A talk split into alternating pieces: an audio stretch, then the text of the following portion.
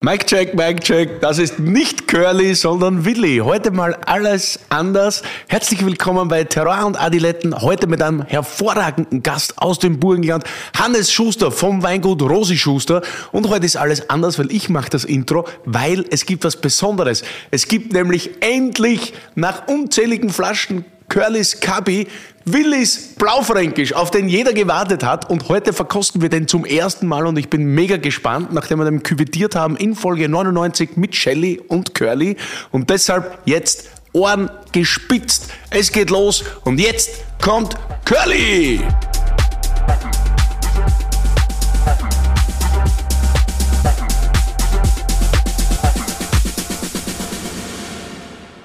Was geht ab? Wir haben heute hier einiges zu besprechen, weil Willi hat euch was mitgebracht. Ja, yeah. heute alles anders und ich freue mich total. Es gibt heute die ultimative Weltpremiere. Wir haben nämlich einen Blaufränkisch gemacht. WBF? WBF? WBF, ja. What Blaufuck? Willis Blaufränkisch. Ich freue mich wie ein Schnitzel, bin aber ehrlich gesagt auch genauso nervös, weil viele können sich erinnern, dass wir in Folge 99 mit dem Shelly ein bisschen herumküvetiert haben. War sicher Fahrt für die, die zugehört haben und nicht mitkosten konnten. Aber heute ist das Ding da, endlich. Es hat sogar eine staatliche Prüfnummer bekommen wow. beim ersten Mal einschicken. Äh, bin ich fast ein bisschen enttäuscht, aber dann doch irgendwie cool. Also österreichischer Qualitätsblaufränkisch, wie soll es anders sein? Nicht aus dem Südburgenland, wie sich die meisten wahrscheinlich erhofft oder gedacht hätten. Aber ich muss sagen, ich mag den Hannes sehr, sehr gern. Ich mag seine ruhige Art und ich mag auch seine Blaufränkischen sehr gern. Und deshalb ja, ist mir die Entscheidung auch gar nicht so schwer gefallen, mit ihm das zu machen. Und, ja, was habt ihr denn da jetzt Kleines gemacht? Genau. Was ist denn da drin in dieser Flasche? Was ist da drin? Natürlich ist Blaufränkisch, aber eigentlich so ein bisschen ketzerisch, weil ich rede immer von entweder Kalk oder Schiefer. Und da haben wir jetzt tatsächlich mehrere Bodenformationen drin. Das ist der Großteil Lehm tatsächlich, also Blaufränkisch Burgenland ist die Grundbasis, die Grundzutat, da sind so ca. 40 Prozent drin. Und dann haben wir noch zwei Lagen drin, einmal vom Schiefer, einmal vom Kalk aus der Ried Lama und dann alte Reben Zagersdorf, das ist dann so Ton auch lehmig. Und das ist eine super würzige Geschichte, das ist was Fruchtiges. Es ist Blaufränkisch im besten Fall, also ich weiß es ja nicht, weil wir kosten ihn erst gleich, es ist Blaufränkisch, der bestenfalls schmeckt, wenn du ihn jetzt aufmachst zum Gansel oder jetzt zur Winterküche, aber es ist ja sicher einer mit Reifepotenzial. Der macht Spaß, der muss immer passen. Großer Wein ist immer groß und ich hoffe mir Großes. Und noch größer können jetzt alle zu Hause werden, indem sie den Wein dann bestellen, wenn es soweit ist. Der kommt nämlich passend zum ersten Advent Oha. am 3.12. um 12 Uhr. Alle eingecheckt bei terroir und adiletten.com. Da gibt es einen Drop. Es gibt, wie viel gibt es, Curly? 300 Pakete gibt's. Und in jedem Paket sind fünf Flaschen feinster Willis Blaufränkisch plus ein phänomenaler Schal, den ich auf jeden Fall hardcore rocken werde. Ich brauche wahrscheinlich mehrere davon, weil ich auch die so rocken werde, dass ich sie runterrocken werde. Und es gibt, glaube ich, noch ein, zwei Gimmicks, aber die will ich jetzt noch nicht verraten. Zu viel wollen wir nicht verraten. Den Preis wollen wir auch noch nicht verraten. Nee. Na, es wird nicht billig, aber nachhaltig. aber es ist ja Weihnachten, da gönnt man sich ja sonst auch alles, nicht? Der Schal ist richtig geil. In der Südkurven bist du mit der Superstar, glaube ich. Ich freue mich auch schon, wenn ich irgendwann einmal im, im, Heimatstadion in Graz bin, in der Kurven. Und weißt du, wir Sturm Grazer sind ja schwarz. Und der Schal hat halt doch irgendwie krasse Signalfarben. So ja, ist doch geil. Pink und blau. Ja, wird lustig, glaube ich. Ja, also, also es ist ja. eigentlich das perfekte Paket für unter den Weihnachtsbaum. Alle haben eine Freude und keiner friert. Ich, ich glaube, besser geht's eigentlich nicht. Jetzt müssen wir das nur noch probieren und zufälligerweise haben wir den Winzer, der es gemacht hat, heute hier. Das ist ja unfassbar. Ich hoffe, er ist da und nicht beim Cordon Bleu abgestürzt. nee, ich freue mich. Herzlich willkommen Hannes Schuster.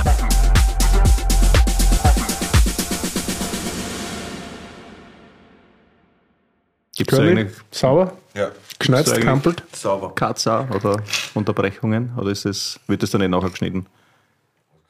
Wir können auch jetzt gleich schneiden, wir sind schon on air, finde ich super, weil jetzt auch kurze Sachen besprochen werden.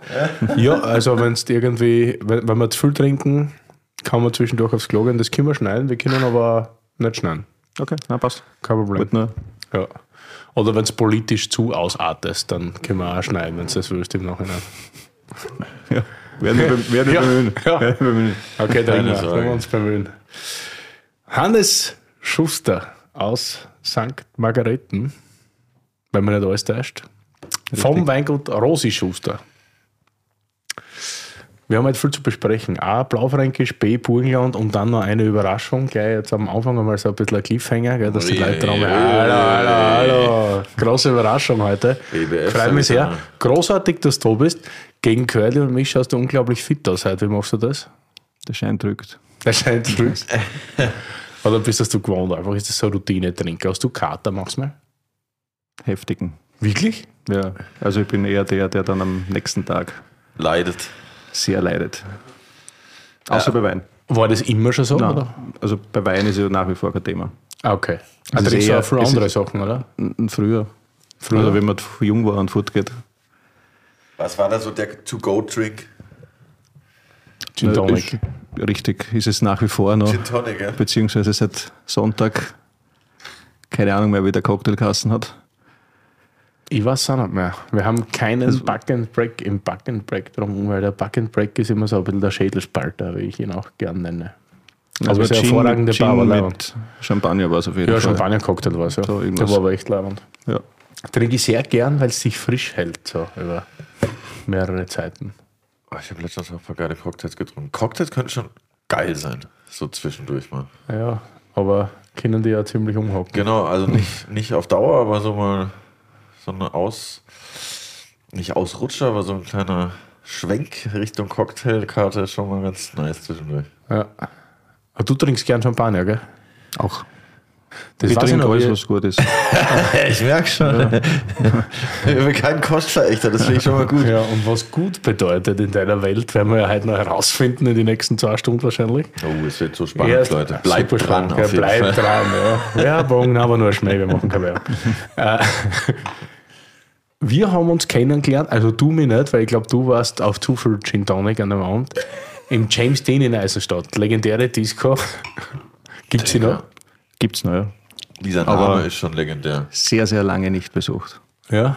Das war arg. War das das, wo du die Schlägerei hattest, wo du dein äh, Hemd anhattest und Na, die College, äh, College Wichser Geschichte Ja. war mit Christian Schieder im, wie heißt das da in Cutty's World? Cutty's Ein heißer, ein heißer Tanztempel, du, kann ich das Ja, sagen. geil, Wenn man okay. nicht irgendwie auf Erholungsurlaub bist am Neusiedler See, Cutty's World. ist aber ähnlich wie James Dean, stelle ich mir jetzt Na, ähnlich James vor. Dean war schon so eine kleine Großraumdisco, oder? Ja. Für Eisenstadt eigentlich sehr groß. Aber es Ja. war das einzige dann, wenn man komplett versumpern wollte, ab drei geht es dann einmal nur dorthin. Ja, das gab es bei uns, gab es bei uns auch so ein paar. Äh, Rock-In hieß es bei uns. Ja. Das war auch immer. Wie all weit ist weg St. Margareten aus Eisenstadt? Sieben, acht Minuten. Ah, Auto. Ratzifatzi in die Ja, City, ja. okay. Also hast, hat sich der Jugend großteils City dann... ist vielleicht leicht übertrieben. Hat uns der Erwin Dienhoff erzählt, dass Eisenstadt nicht die größte Stadt ist. 15.000 Einwohner oder? Ja, Eisenstadt ist durch Zufall Landeshauptstadt geworden. Zufall, wieso? Naja, es ist ja nicht jetzt eine gewachsene Landeshauptstadt, Okay. sondern es ist eine gesucht worden und es ist Eisenstadt genommen worden. Wahrscheinlich wegen einem Schloss. Nehme ich mal an. Good old Iron City. Seit wann machst du Wein? Ich habe meinen den ersten Drang oder die erste Idee, Wein zu machen im Jahr 2000 gehabt, im Winter 2000. Und habe dann mit den Eltern das einmal durchdiskutiert und gesagt, ich würde gerne selber einen Wein machen mit meinem eigenen Etikett. Das war natürlich das Allerwichtigste in dem Moment. Aber ich wollte das auch vom, Rebschnitt über die eine Bearbeitung im Weingarten, Ernte, Vinifikation und so weiter selber machen und am Ende des Tages dann einen Wein haben mit einem eigenen Etikett. Und habe mich dann eigentlich sehr schnell entschieden, dass ich einen Weißwein machen will, weil das war damals mitunter die Glanzzeit vom Weingut Rosi Schuster in die Ende der 90er sowas. Und habe gesagt, ich darf gerne lieber ähm, weiß machen, weil da gibt es jetzt, jetzt so den Maßstab. Und haben uns dann auf, das, auf zwei Fässer dann kleinen Weingarten Chardonnay geeinigt und ein paar Wochen später ist der Vater zu Hause gekommen von Zagersdorf und hat gesagt, wir könnten einen Nachbarweingarten kaufen, neben unserem ältesten Blaufränkisch-Weingarten.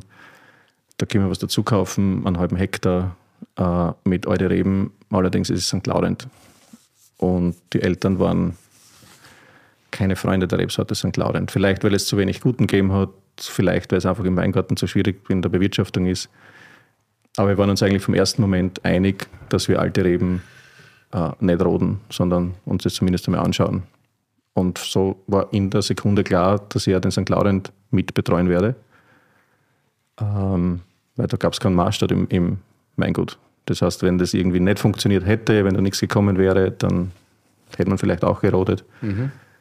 Ähm, aber es hätte einfach keiner gewusst. Wie alt warst du da? 18, 18.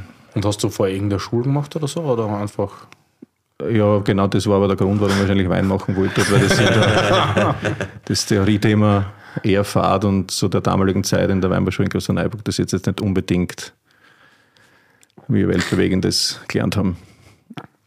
Aber hast du dann nicht fertig gemacht? Oh ja, schon, schon. fertig. Ja. Okay. Na, die Internatszeit war super. Ja. ja. Schule war ein bisschen mühsam, aber Internat war cool.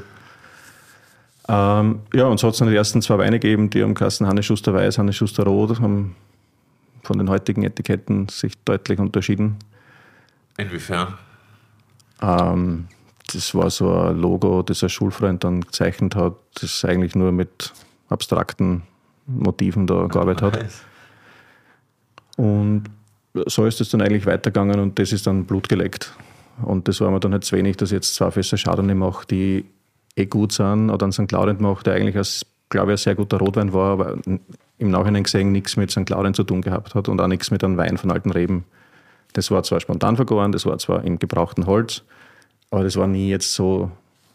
Es war ein guter Einstieg, aber bei weitem nicht das, was ich machen wollte. Aber das wollte. war, wann hast du gesagt, 2000? Jagen 2000, ja. Und da haben wir alle noch eher, oder sehr viele noch in einer ganz anderen Richtung benefiziert, nämlich eher exotische Rebsorten, sprich Merlot, Cabernet und eventuell Zweigelt oder so und das dann eher viel Holz. Ne? Und du machst jetzt St. Laurent im gebrauchten Holz. War das damals, wie, wie bist du da darauf gekommen, dass das für dich irgendwie. Ähm, vielleicht Zufall. Also, ich konnte mir natürlich die neuen Fässer nicht leisten, die die Eltern für CMB oder sonstiges verwendet haben. Und war dann eigentlich froh, dass ich die so nehmen habe können, die, die gebrauchten Fässer. Also ist das aus der Not quasi? Ja, aber es war natürlich zu dem Zeitpunkt noch gar nicht die Idee, dass man mit größeren Fässern arbeitet, sondern es war einfach die Idee, einmal nicht so viel neues Holz zu verwenden. Und erst ab 2004 sind dann die Fässer größer geworden. Das ist dann so, St. Claudien ist immer mit Pinot verglichen worden oder wird nach wie vor mit Pinot Noir verglichen. War natürlich eine Burgundreise dann, die sehr spannend war mit ein paar Kollegen. Ähm, und natürlich war man dann ein bisschen vor dem Burgunder-Thema angefixt und das hat sich dann halt in weniger Holz und, und größere Fässer. Gleichzeitig sind die ersten Moritz-Weine am, am, Markt gekommen, 2001 Lutzmannsburg, die auch damals total anders waren im Vergleich zu, zu den restlichen Blaufränkisch oder Blends. Also wenig Holz und viel Frucht. Und so hat es dann immer, sich immer ein bisschen weiter äh, entwickelt. Aber hast du auch irgendwo im Ausland gearbeitet oder sonst irgendwo Erfahrung gesammelt? Nein. Im Burgenland geblieben. Ja, weil ich zuerst äh, ein paar Ernten einfach zu Hause machen wollte. Ja. Weil, wenn dann in Europa ein Praktikum machen wollte und das überschneidet sich halt mit unserem Erntetermin. Und so wollte ich einfach ein paar Jahre zu Hause zuerst Erfahrung sammeln und dann weggehen. Habe mich dann ab 2003, 2004 im restlichen Sortiment mit eingemischt und im Sommer 2005 ist der Vater an Darmkrebs erkrankt, kurz vor der Ernte operiert worden. Das wäre also das erste Jahr gewesen, wo ich überlegt habe, ob ich nicht in der Ernte dann doch weg sein sollte. Und da war das natürlich so, dass ich dann zu Hause geblieben bin und die mal versucht habe, die Ernte einzubringen. Mhm. So fünf aus den letzten 20 Jahren war das wahrscheinlich der. Ich wollte gerade sagen, hast du am besten Jahrgang ausgesucht. Ne? ja, man, wächst, man wechselt die Aufgabe. Wieso? Wieso fragt er? 2005 war schwierigst. Also ich kann mich jetzt auch nicht mehr so erinnern, ich kann mich ja kaum mehr an die Trauben erinnern, bis auf einen Weingarten, weil die waren genialst.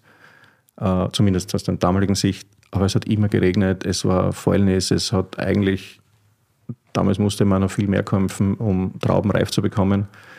Gleichzeitig haben wir viel Cabernet und Merlot gehabt, die da natürlich überhaupt, kein, überhaupt nicht reüssieren könnten, konnten.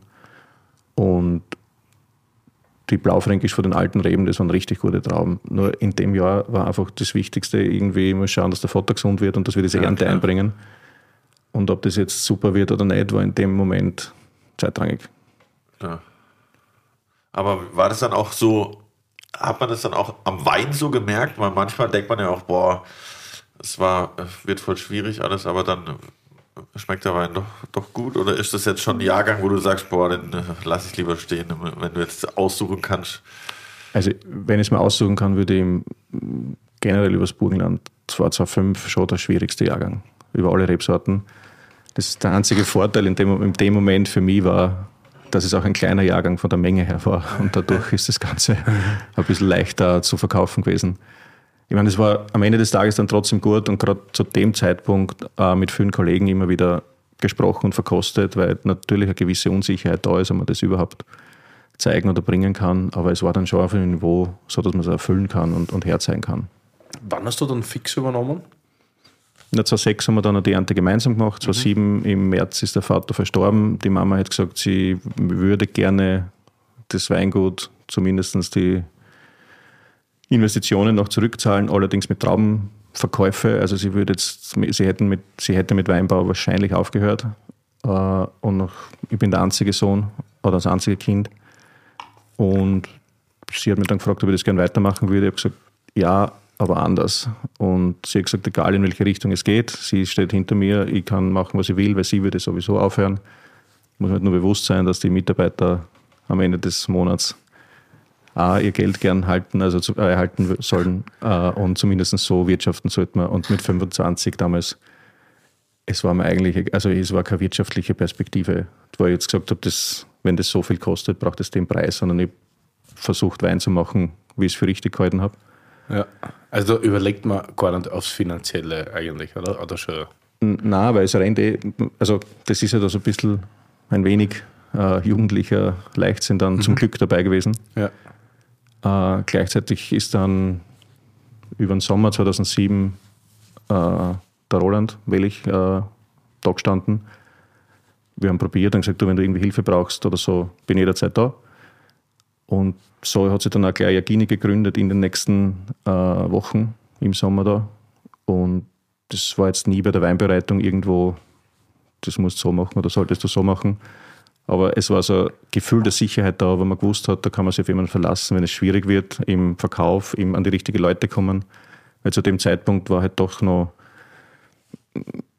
stärker oder stärkere Rotweine, viel Holz, äh, Cabernet Merlot war noch immer Thema, mehr War immer Süße, große Opulenz.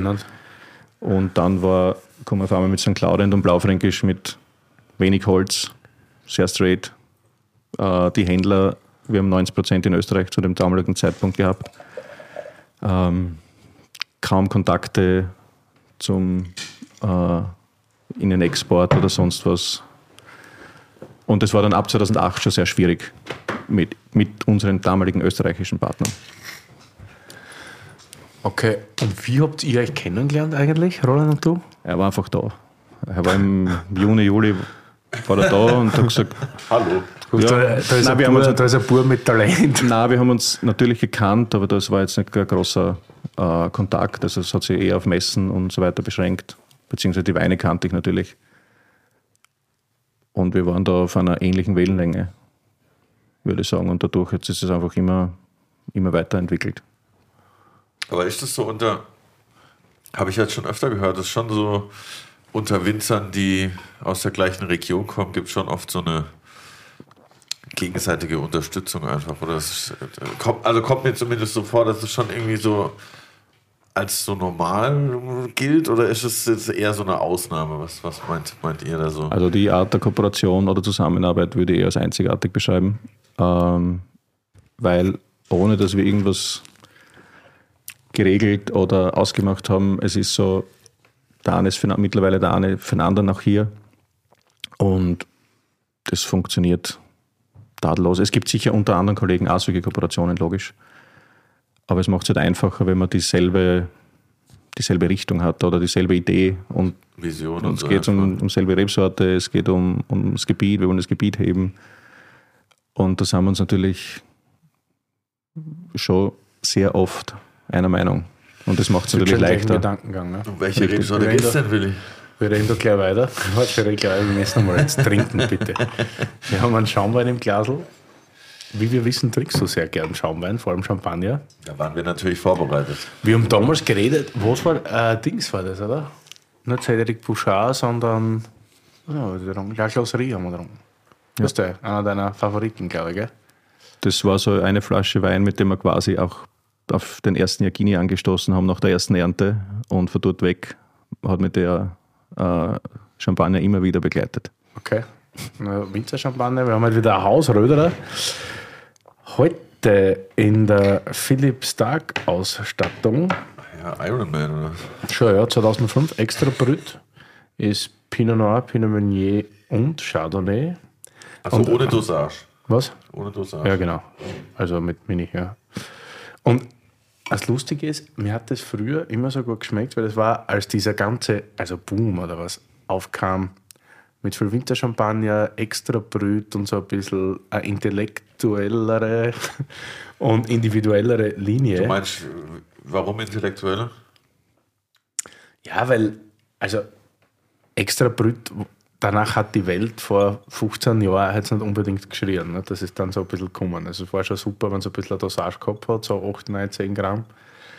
Und weil es ist ja ein bisschen, wie soll ich sagen, immer so eine masochistische Einstellung, weil charmanter ist natürlich das mit Zucker. Dem ist ja kein Aber ich, ich trinke halt gern sehr trocken. Ne? Der Hannes auch, so wie ich ihn kenne. Und dann macht sowas schon, also uns halt mehr Spaß. Aber das ist nicht für jeden. Deswegen habe ich da immer gesagt, das ist der Röderer für Intellektuelle. Und mir schmeckt das auch wieder sehr gut. Ich meine, 15 war ein bisschen ein wärmerer Jahrgang. Das ist auch ein bisschen, finde ich, offener schon. Aber dann super Zug.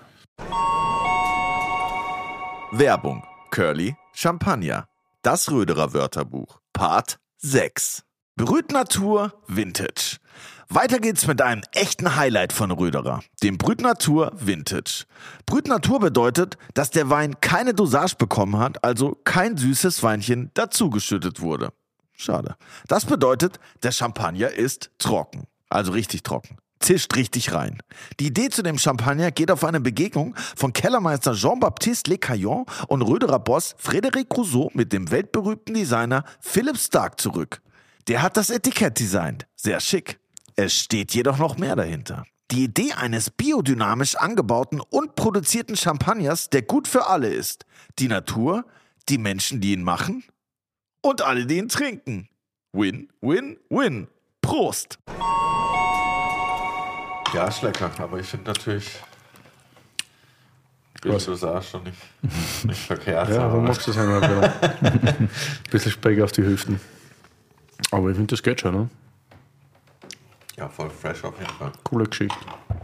Und geiles Etikett. Was ich nicht auch. genau weiß, warum das zustande gekommen ist. Das können vielleicht die Leute bei uns in den wunderbaren Kommentaren auf Instagram schreiben, wenn sie einer besser auskennt als wir. Mit dem Etikett oder was? Ja. Sonderausstattung, ich weiß nicht, was das. Philip Stark. Ich dachte, das hat was mit Iron Man zu tun, aber es ist ja Tony, Tony, Tony Stark. Stark, ja, leider. Vielleicht ist der Bruder. ja, aber auf jeden Fall mal wieder äh, stabile Röderer Flasche hier am Start. Pfeift. Erst, und dann war die Blaufränkisch. Also, es war ja eigentlich, wo haben wir das erste Mal die Leute geschrien? War es Blaufränkisch oder war es St. Laurent? Bei mir war es St. Laurent, eindeutig. oder? Obwohl die, die Fläche war überwiegend blaufränkisch, auch zu den, zu, bei den Eltern schon. Nur es hat sich im Sortiment nie wieder gespiegelt, weil halt an der Spitze und auch darunter verschiedene Cuvées zwar immer blaufränkisch involviert, aber es war halt mit Cabernet und Merlot ähm, küvettiert. Ja. Und dann war eigentlich das, durch das, dass er davor schon sieben Jahre dann, oder acht Jahre St. Laurent gemacht hat, hat er das mit dem Namen Sagersdorf für St. Laurent dann, es muss ja zugeben, war einfacher, weil es gibt dann in der Breite auch nicht so viel Spitzen St. Laurent. Äh, Wäre mit Blaufränkisch vielleicht schwieriger gewesen. Aber ich habe auch gewusst, erstens komme aus, Sag also Vater war aus Sagersdorf, Blaufränkischdorf. Ähm, und das ist unsere Rebfläche und das wird die Zukunftsrebsorte sein. Also damals gedacht. Jetzt wissen wir es ja schon. äh, und ich habe dann auch mit Weißwein und Cabernet gerodet, Merlot vertauscht. Ähm, Weißweine sofort ähm, die Produktion einmal beendet, also auch da die Weingärten vertauscht oder die Trauben verkauft, weil ich mich einfach nur komplett auf Blaufränkisch und St. Claudien fokussieren wollte. Und das war einfach eh zum damaligen Zeitpunkt genug Arbeit für mich. Wie groß war denn der Betrieb damals? Also, wie ich übernommen habe, war er ein bisschen über 11 Hektar und das haben wir dann jetzt im Nachhinein, sage ich mal, gesund, gesund geschrumpft auf 8 Hektar. Also die ganzen Cabernet Merlot-Dinge wirklich mal weg. Äh, und haben dann von dort einmal mit der Rebfläche weitergearbeitet und wie man oder wie ich dann gesehen habe, es wird funktionieren oder es macht auch Spaß und das, wir bleiben dabei, haben wir begonnen, Weingärten wieder zu tauschen, kaufen, dazu pachten. Mit 2015 ist dann äh, Weißwein, also es gab immer so kleine Experimente mit 200, 300 Liter gemischter Satz und äh, grüner Veltliner, bis wir dann 2015 so zum ersten Mal die Idee gehabt haben, wo die Reise hingehen kann mit burgenländischen oder pannonischen Weißwein. Ähm, und haben uns mehr auf Plätze spezialisiert, als wir jetzt auf einzelne Rebsorten. Also wir haben stark aromatische Rebsorten ausgeschlossen, weil diese bei einem Wein jedes Jahr die, die Richtung vorgeben. Und deswegen haben wir das eher ausgeschlossen, aber ob das jetzt grüner Veltliner, Welschriesling, in der Zwischenzeit Furmint, ähm, Weißburgunder, auch Chardonnay zwischenzeitlich wieder, das sind einfach Rebsorten, die Nordburgenland oder Gesamtburgenland eigentlich sehr gut gedeihen. Und wir wollten einfach das verwerten oder verwenden, was da ist und nicht immer was Neues anpflanzen. Und es war wirklich die Idee, permanent ähm, alte Weingärten zu erhalten. Das ist auch nach wie vor so. Wir pflanzen zwar sehr gerne was aus, aber die Grundidee ist eher, alte Reben zu erhalten. Und das war von Anfang an schon so, weil ich meine, damals, rund um die 2000er, hat ja jeder noch andere Stile irgendwie präferiert. War es für dich ganz klar, dass du die Richtung gehen wirst? Na, zum damaligen Zeitpunkt natürlich nicht, weil es, äh, der Vater hat zwar immer gesagt, äh, Wein sollte nie zu 100% im neuen Holz sein und das haben wir uns auch immer gehalten, aber trotzdem waren die Weine stärker extrahiert, als es jetzt sind. Der Anteil vom neuen Holz war größer, die Fässer waren kleiner. Vielleicht war das auch richtig, Mitte der 90er, keine Ahnung. Also das, das kann ich jetzt nicht mehr nachvollziehen. Äh, aber es ist eine, aus einer Entwicklung heraus entstanden, dass wir sie so jetzt sind, wie wir, wie wir aufgestellt sind. Sehr cool. Wo, womit fangen wir an? Jetzt weiß? Weiß oder, oder Sprudel? Ah, der Sekt, nein, der Johannes Schellhorn hat den Sekt gerade gebracht. Jawohl, der Mann. muss noch ein bisschen auf Eis sein, der ist leider noch ganz kalt. Ist der Shelly noch da? Ist da, okay, cool. Der kommt dann später noch ein bisschen dazu. Ja, dann Welschriesling. Welschriesling, jawohl, Welschriesling. Haben wir schon lange nicht mehr gehabt, Welschriesling. Welschriesling? Ja, schon gar nicht aus dem Burgenland. Machen wir die besten Welschriesling. Ist das jetzt ein Insider, oder? Was? Ist das ein Insider, oder? Für die Steirer ist das ein Insider, ja. Du, aber bei euch dann irgendwie, also Roland war dann da und ihr wart dann auch immer so ein bisschen, also als ich angefangen habe zu Wein trinken und mich dafür zu interessieren, dann waren wir immer bei so Verkostungen und dann ist mir immer so hin und her gegangen und dann war es immer ihr so auf einen Stand oder einer für beide oder man hat das immer gesehen und ihr wart immer so ein bisschen, wie soll ich sagen, ihr habt immer so eine Aura gehabt, das war die coole Gang. So wie das Imperium, so ein bisschen.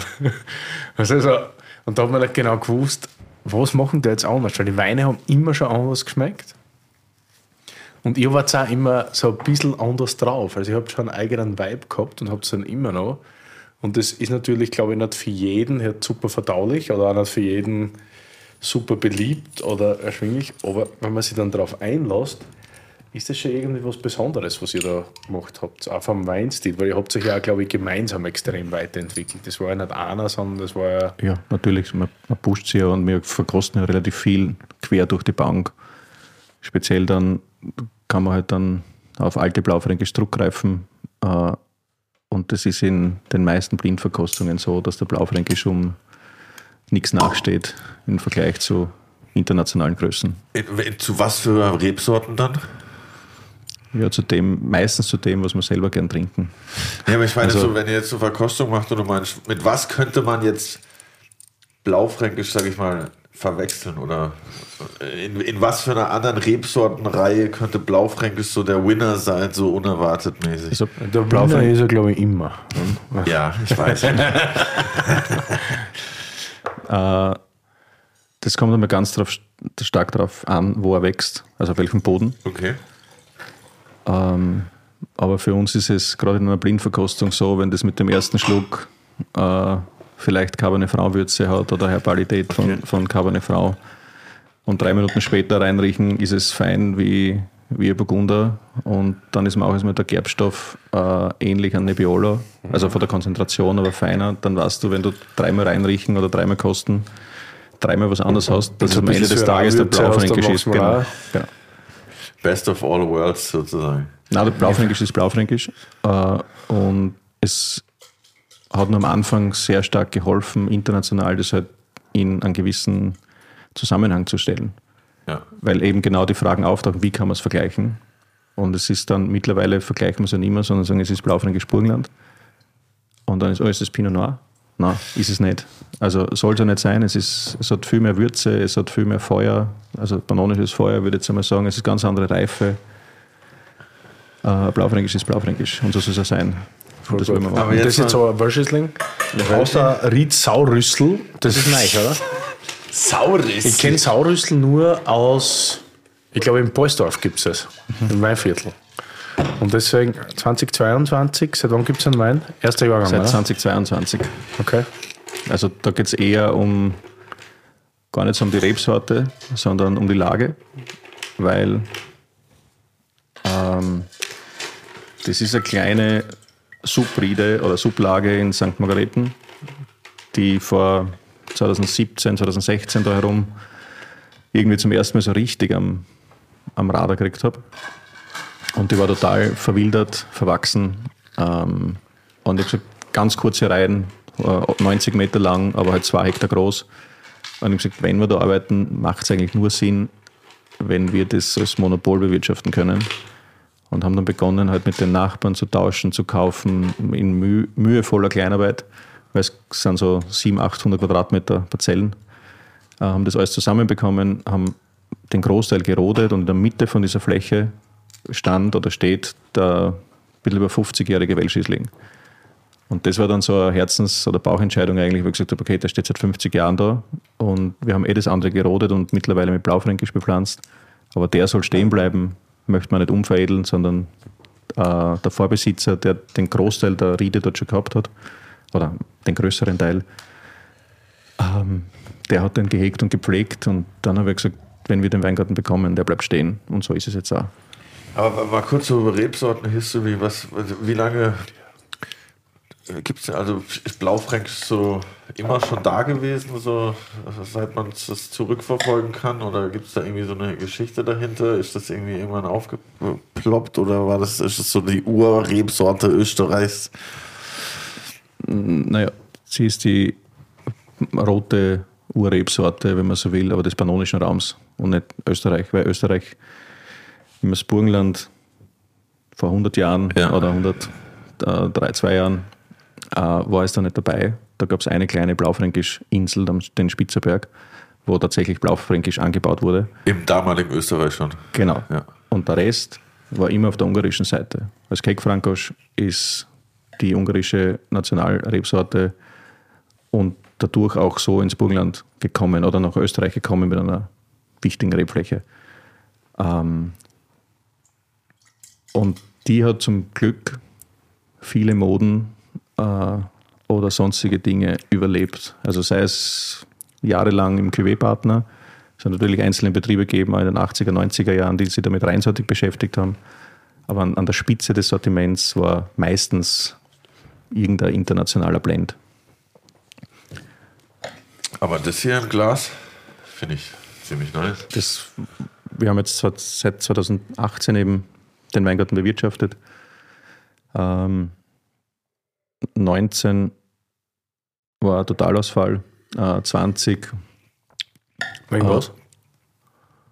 äh, bis der Weingarten auf unsere Bewirtschaftung reagiert. Das Okay. ist meistens so, dass wir dann in den ersten Jahren kämpfen, noch dazu eine neue Lage.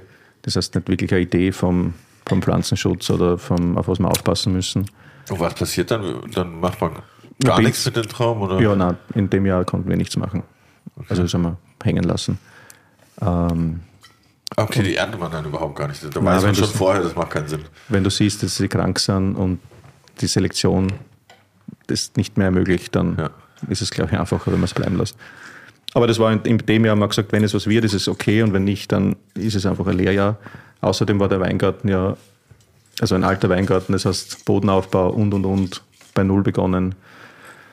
Äh, Und dann war es 2021 nicht durchgegoren, bis der ganze, also mittlerweile ist der Weingarten auch wieder stabil, es schaut in einem ganz anderen ähm, Zustand. Du siehst jetzt einfach, die Vitalität des Weinbergs ist ganz andere wie vor ein paar Jahren. Und so ist es halt zum Glück passiert, dass es 22 Jahre durchgegangen ist. Das ist fast burgundisch so ein bisschen. Ne? Es hat schon so einen leichten Hefetouch, wenig Frucht, finde ich. Ich Belschisling immer ein bisschen Macht jetzt keine Redaktion. Nein, nicht. Gott sei Dank. ausgeschlossen oder für mich selber unterbewertet, weil es für mich immer die rustikalere Rebsorte war. Ähm, bis 2018, wo wir einen alten Weingarten dazu bekommen haben. Und wir haben schon schmeckt, habe ich gesagt, sollte das jetzt nichts werden und wir das für aus den Dörfern nicht verwenden können, dann wird das unser Spritzerwein für, für den Sommer. Und das war gerade 18, super straight, Säure, trotzdem leicht im, im Alkohol. Und Gerbstoff war super. Und von dort weg haben wir uns ein bisschen mit der Rebsorte äh, begonnen zu beschäftigen, allerdings ohne, dass wir das jetzt großartig ausweiten wollen. Aber es gibt halt nach wie vor viele gute alte blaufränkische Weingärten. Ah, Welschilling, ja. Wie viel machst du weiß? Das ist zwischenzeitlich bei knapp einem Drittel. Also von unter, weit unter 5% auf ein Drittel. Steigend. Jein. Hast du jetzt Also- die Kampfansage gemacht, dass wir mit deinem Jahrgang die Niederösterreicher putzen werden, die Burgenländer mit dem Weißwein? Wie- Wieso erst jetzt? Nein. Ähm, wir haben heuer eine geniale Ernte eingefahren und da wird man schon mal ein bisschen emotionaler. Deswegen. Aber warum mehr Weißwein? Einfach, weil es sich ergeben hat oder weil die Nachfrage äh, groß ist? Na, also die, deswegen, weil die Dörfer, wo wir hauptsächlich arbeiten, rund um den See, also St. Margareten, Mörbisch, Rust, äh, Schützen am Gebirge, Ostlieb, das sind alles klassische Weißweindörfer immer gewesen, weil der Süßwein eine riesige Rolle gespielt hat. Das heißt, man findet in den besten Lagen nach wie vor äh, alte Reben, meistens weiß. Also rot ist dann eher selten und wenn nicht, dann haben wir es in der Zwischenzeit eh schon, zumindest in St. Margareten. Und dann haben sie gesagt, wir müssen jetzt eine großartig irgendwie was Neues erfinden oder neu auspflanzen, sondern wir versuchen mal das zu nehmen, was da ist, was seit 20 bis 50 Jahren da verwurzelt ist. Ähm, und wir probieren es einfach. Und dann, wir machen einen panonischen Weißwein. Das heißt dann, der Wein heißt dann nur aus den Dörfern Weiß, ohne Bezeichnung, ohne Rebsortenbezeichnung. Es geht mehr um, um Herkunft als wieder um einen Sorten, Rebsortenwein. Und weil es einfach Spaß gemacht hat und wir nach wie vor so richtig schöne Filetstücke anbekommen, äh, an, äh, finden. Deswegen sind wir gewachsen eigentlich. Wir haben null Nachfrage gehabt nach Weißwein. Das war einfach die Idee und gesagt, wir machen es jetzt einmal. Aber du brauchst natürlich immer die Sprachrohre, so wie passende Händler und passende Gastronomen, die das dann halt auch sagen. ne? Weil sonst Genau. fragt ja, wie- gesagt, keiner danach. Also wir machen reinsorte grüne Veltliner. Das ist natürlich um viel schwerer, weil jeder ein Bild von grünen Veltliner hat. Ähm, und der burgenländische Veltliner ist ja der andere. Und das meine ich jetzt nicht wertend, sondern das ist einfach Fakt. Weil Klimaeinfluss ist anderer, Böden sind anders. Ja. Und dadurch ergibt es automatisch andere Weine. Dann einigen wir uns nicht auf besser oder schlechter, sondern einfach auf anders. Ja, ist okay. Jetzt bringen wir wieder ein bisschen Bubbles ins Spiel. Die. Achso, okay, ja, der- den der Shelley vorbeibracht hat, der gerade Rade. wie wild rumgearbeitet hat und quasi der, der letzte Notfallplan ist. Danke, Shelley. Alter, hä? das habe ich noch nie Und zwar, tust, wie war denn das? Hast du deinen Champagner vergessen, den du mitnehmen wolltest? Nein, nein, ich wollte diese Flasche mitnehmen. Äh, Ich habe es noch vergessen zum Schicken. Und dann habe ich gehofft, dass ihr das irgendwie verfügbar machen könnt. Ja, super. Steirischer Schaumwein. Krass, wusste ich gar nicht. Das Was, das Thement auch einen Schaum macht? Ja. Du, wie wirst du gesagt, der Glosserie? Aus, das ist mein neuer, ja. Weil das geht sich, geht sich ja preislich viel besser aus und ist qualitativ genial. Ja, aber nächstes Jahr fährt Damen auf mit den Preisen, pass auf.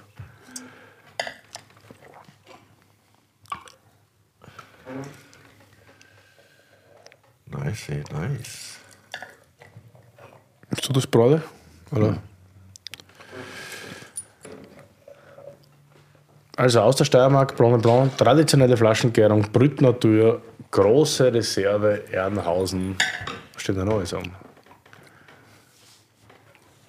Gefüllt im Jänner 19, Jahrgang 14, 50 Monate Fassreifung, 30 Monate Krass. Flaschenreifung, degorgiert im April 22. Aber ist das lang? 50 Monate? Ja, oder? Ja. Also es gibt längeres, aber es ist ziemlich lang. Ja. Schon über dem Durchschnitt, sag ich mal, oder? Ja. Was ist da drin, rebsortentechnisch? Uh, Chardonnay und Weißburgunder, glaube ich. Überwiegend Chardonnay oder Marillon. Hervorragend. Was sagt der Schellhorn? Stimmt? Schellhorn sagt, stimmt. er kennt sich aus. Na bitte. War das der erste Jahrgang, glaube ich, der 14er, gell? Ja. Ich weiß auch nicht, ob es einen Nachfolgejahrgang gibt. Äh, oder ob das dem Jagen geschuldet war. Ich habe das mal probiert und war eigentlich. Das ist cool. Es hat mir geschmeckt, begeistert war ich noch nicht. Begeistert war ich erst bei der zweiten Flasche ans Haus in Ruhe. Und für mich ist das so dermaßen straight und saftig und reif und gleichzeitig frisch. Also mhm. 14 wahrscheinlich ein Jahrgang, der sich für sowas noch besser angeboten hat, möglicherweise. Luft braucht es immer viel. Aber generell ist ja nicht so, dass Burgenländer viel Steirer trinken oder schon. Und der Zusammenhalt naja, gut, ein Bike schon wahrscheinlich. Ne? Also, ich glaube, man schätzt immer Kollegen oder Winzer, die was Gutes machen. Prinzipiell. Und ob das in Niederösterreich, in der Steiermark, in Ungarn oder in Deutschland oder sonst wo ist, ist egal. Aber ihr habt in Österreich schon so ein bisschen so ein hm? Territoriales Ding, irgendwie habe ich das Gefühl. Trinkt ihr auch Steirer Sachen, trinkt ihr auch Burgenländer Sachen so? Macht, macht ihr euch schon Gedanken drüber, oder? Ja. Ich muss schon sagen, dass ich österreichischen Sekt, das war für mich nie ein Thema. Also, das habe ich immer wieder probiert, aber das hat mich nicht so begeistert und ich habe das auch die letzten zehn Jahre nicht wirklich am Radar gehabt. Das hat mich jetzt ein bisschen verändert. Ja, aber es gibt da sonst lässige Sachen. Ne? Leumann habe ich jetzt mal probiert, das ist super gut. Auch. Aber das sagen, ich habe es lange nicht probiert, ja, ja. die Klassiker. Es gibt schon echt coole Sachen. Ne? Auch in Deutschland. Sekt. Und die Leute trinken auch wieder lieber Bubbles. Bei uns ist auch die Nachfrage riesig an Champagner und Schaumwein generell. Das ist schon echt gut. Kann man gut machen. Dann haben wir noch einen weißen für dir. Ja. Furment, 13. Wie viel Furment gibt es? Wir haben jetzt schon echt oft einen Furment gehabt und keiner hat es mal nennen können. Ich sage immer 40 Hektar. Glaubt ja. mir jeder, weiß aber keiner. Generell oder weltweit? Nein, ich glaube mit, glaub mit Ende 2020, wo das immer wieder aktualisiert wird, waren es so 27, 25 Hektar. Aber gar nicht weiternehmen, schau. Es kann nicht sein, dass mittlerweile wieder was dazugekommen ist. Ja. Ähm, nimmt eine ziemlich gute Entwicklung, glaube ich, mit der Rebsorte im Burgenland. Aber generell ist es so, dass man sich wieder besinnt auf traditionelle alte Rebsorten und Furwind passt halt auch gut dahin, oder? Also bei uns war es jetzt eher der Zugang, dass wir zwischen 2010 und 2000, also bis jetzt eigentlich, aber relativ viel äh, Weine aus Ungarn probiert haben, also Schomlo, Balaton, Tokai und zwangsläufig Furmint. Ähm, und die Rebsorte ist einfach genial. Und das war genauso in vielen Blindverkostungen, wo du das mit Rieslinge, mit, mit Chardonnays und so drinnen hast und der Furmint heute einfach mit von guten Produzenten. Ja, und wir waren auf der Suche nach einem weißen Gegenstück zum Blaufränkisch. Äh, und mit Welschisling geht es sich nicht ganz aus am, Ende des Tages, glaube ich. Aber mit dem Furmint ist dann eine Rebsorte, die einfach perfekt daherpasst, die für die Zukunft wahrscheinlich äh, Klimawandel, heiße, trockene Sommer einfach viel besser handeln kann wie, wie alles andere im Burgenland. Wir haben das 2022 gesehen äh, waren die saftigsten und reifsten und ungestresstesten Trauben. Die ja, Wahnsinn, wie schön das greift ist. Es ist ultra frisch, hat so Quitten, extreme Quittenaromatik. Und dann ist nach den ganzen Reisen und Verkostungen ziemlich schnell der Wunsch oder die Idee entstanden, äh, Furmint selber zu machen. Und das ist eine relativ witzige Geschichte. Wir haben das sechs Monate gesucht und du kannst es eigentlich eh nur in Rust zum damaligen Zeitpunkt suchen. Dann haben wir gedacht, vielleicht verkauft man irgendwo wer 300 Kilo Furmint oder so, dass man mal, oder 500, dass man Fass voll bekommt. Das ist natürlich eine Schnapsidee. Ne? Wenn es nichts gibt, dann wird noch gar nicht, keiner was verkaufen. Und da gab es dann so einen Rundläufer, äh, Traubenbörse, Bio-Traubenbörse, Suche, Biete oder so. Und da kommt dieses Mail, äh, bitte Biotrauben, Furmint, Blaufränkisch, St. Laurent, Welschisling. Und im Hinterkopf habe ich schon gehabt, okay, wenn ich alles nehmen muss, damit ich den Furmint bekomme, passen alle Rebsorten. Ruft dort in der Sekunde an und sage, ich würde mich für die Trauben interessieren. Also tut mir leid, ist alles weg, nur der Furmint ist noch da. Passt eh eigentlich. Alles andere hätte ich eh nicht braucht. Geil. Und so kam es dann dazu, dass wir 2013 äh, das erste Experiment mit äh, Furmint machen konnten. Cool. Und das hast du jetzt noch immer. Na, äh, das war schwierigere Kooperation dann über die Jahre. 14 war Oidium, 15 gab es dann den Wein wieder, 16 äh, wollte der Fantasiepreise haben durch den Frost, obwohl die Arbeit im Weinberg dieselbe war wie davor und, und der Ertrag wäre der gleiche gewesen. Dann gab es wieder 17 und ab 2020 gab es dann unsere ersten eigenen Trauben oder ersten eigenen Furmint von den äh, eigenen jung, neu gepflanzten Weingärten. Also nichts unveredelt, sondern neu gepflanzt quasi. Bis heuer war es neu gepflanzt. Heuer, weil natürlich jetzt, jetzt die Zeit in meinem Alter davon rennt, da mit alten Reben Furmint anderen zu arbeiten, haben wir einen kleinen Teil auf alte Reben äh, umveredelt. Aber das wird, wenn es gut geht, nächste, nächstes Jahr erste Ernte bringen.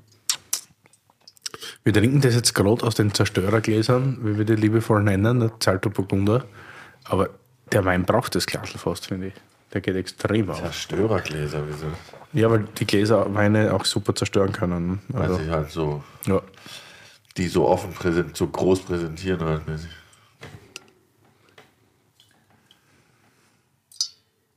Zerstörergläser.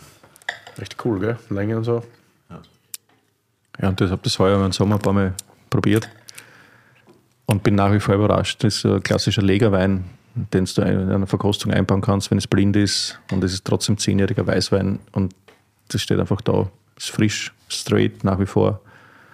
Ähm, kommt nicht von einer super, super perfekten Lage. Die Lage ist okay gewesen. Aber jetzt mittlerweile haben wir natürlich die Weingärten auf viel spektakulär, spektakuläreren Plätzen stehen. Ist es oft schwierig in so einem kleinpartiellen Gebiet wie in St. Margareten oder Eisenstadt, wenn man so die Duo-Nummer durchzieht, so Roland und Du, so einen ganz eigenen Stil fährt? Eckt man dann immer an bei den anderen oder ist das wurscht? Ähm, ich glaube nicht, dass wir einen Stil machen. Ich glaube, dass das, der Stil vorgegeben ist und wir versuchen, den in die Flasche zu bringen. Unverfälscht. Äh, trotzdem natürlich in unserer Interpretation. Aber im Endeffekt geht's, äh, du wirst in den Weinen nie Holz merken, obwohl alles immer im Holz reift. Und das ist die schon eine große Challenge einmal. Äh, wir brauchen den Sauerstoffaustausch während der Reifung. Aber es darf halt nicht nach Holz schmecken, weil das, die Arbeit im, im Weinberg ist viel zu hart und viel zu schwer und viel zu fordernd.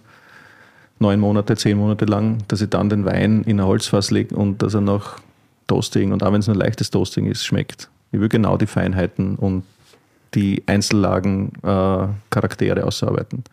Das ist die Idee dahinter, das macht spannend. Bis elf, glaube ich, hast du nicht entschleimt bis zur Füllung, stimmt das? Ich kann mich noch erinnern, ich habe angefangen mit Schuster 2008 und da waren ja früher noch immer die Etiketten, die so ein bisschen an Rayas erinnert haben, finde ich. Mit so ein bisschen den Schriftzug und dann diese Halsschleife und so. Hat mir unglaublich gut gefallen, war immer so ein bisschen, wow, geil, Burgunderflaschen. War damals noch nicht so in. Und dann war das immer so, das hat eine extreme Reduktion gehabt, hat fast ein bisschen so nach, im positivsten Sinn so ein bisschen nach Hühnerstall gerochen oft. Aber am Gaumen war das immer jung, frisch, unglaublich vital. Und äh, dann hast du gesagt, du hast dann von 11 auf 12, glaube ich, umgestellt, dass die Weine einmal anziehst und auf einmal waren die viel fruchtiger, viel frischer, also noch frischer quasi. Das war äh, der Be von Beginn weg, also jetzt im Nachhinein gesehen, ein Fehler, weil die Idee war, alle Weine gleich zu machen, um den äh, oder gleich zu behandeln im Keller, um den, den Ausdruck der jeweiligen Lagen des Platzes So unverfälscht wie möglich in die Flasche. Genau. zu bringen. Und dass da zwischen alten Reben und jungen Reben kein Unterschied ist. Nur das eine ist Rebsorte St. Laurent, das andere ist ein Blaufränkisch, das eine liegt im kleinen Fass, das andere im großen Fass und wir sind immer auf der vollen Hefe äh, nach der Pressung gelegen, ewig lang.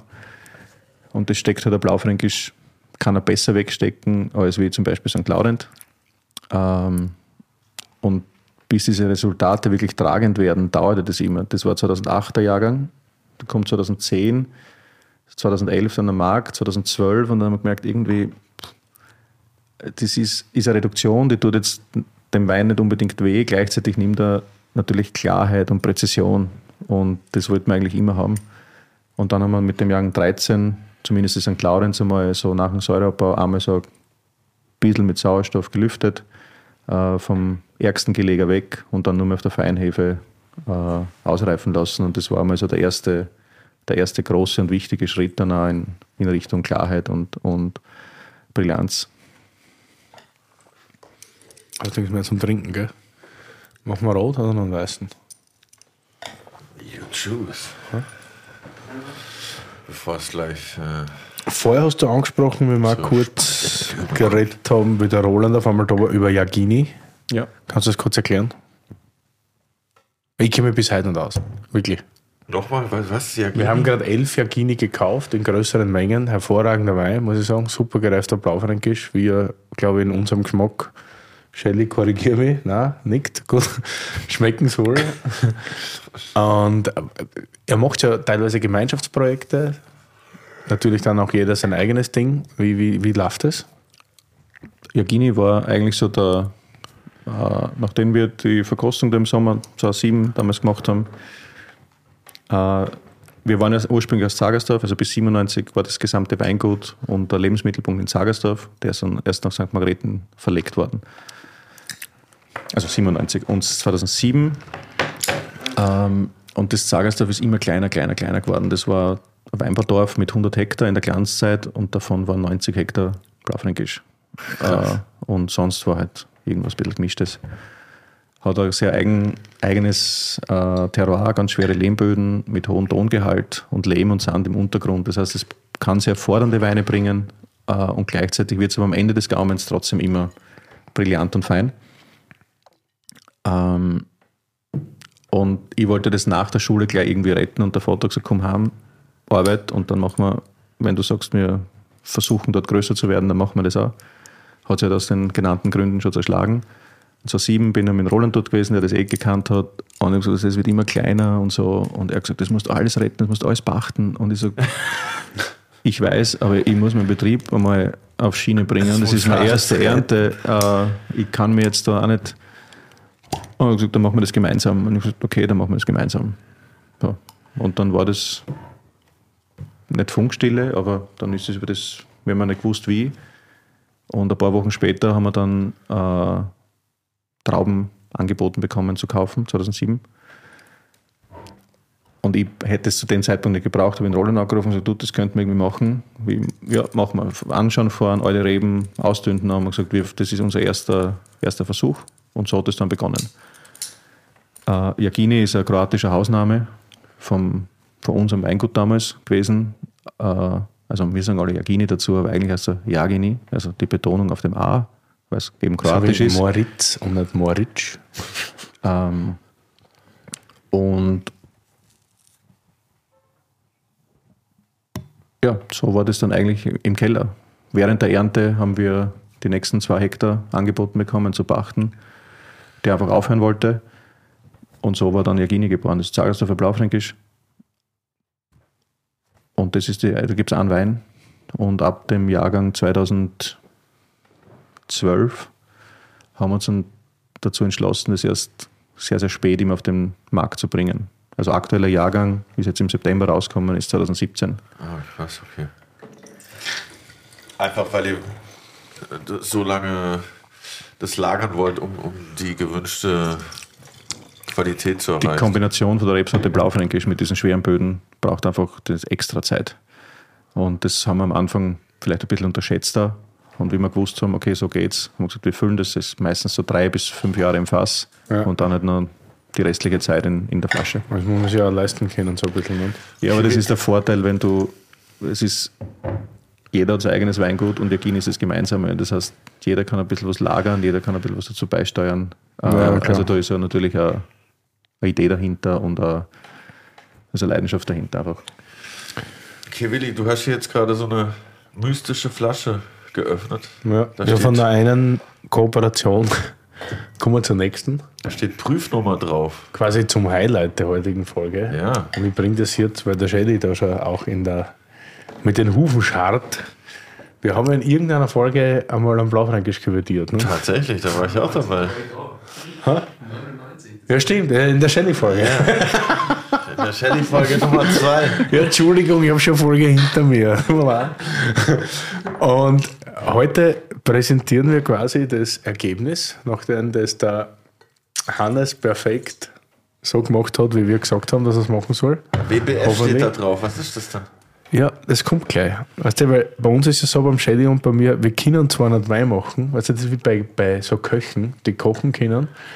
Wir können beide, also Shelly kann besser kochen wie ich, aber das ist wie beim Wein machen. Du weißt nicht, wie du das hinkriegst, aber du weißt, wie es am Ende schmecken muss. Ist ja schon mal die halbe Miete.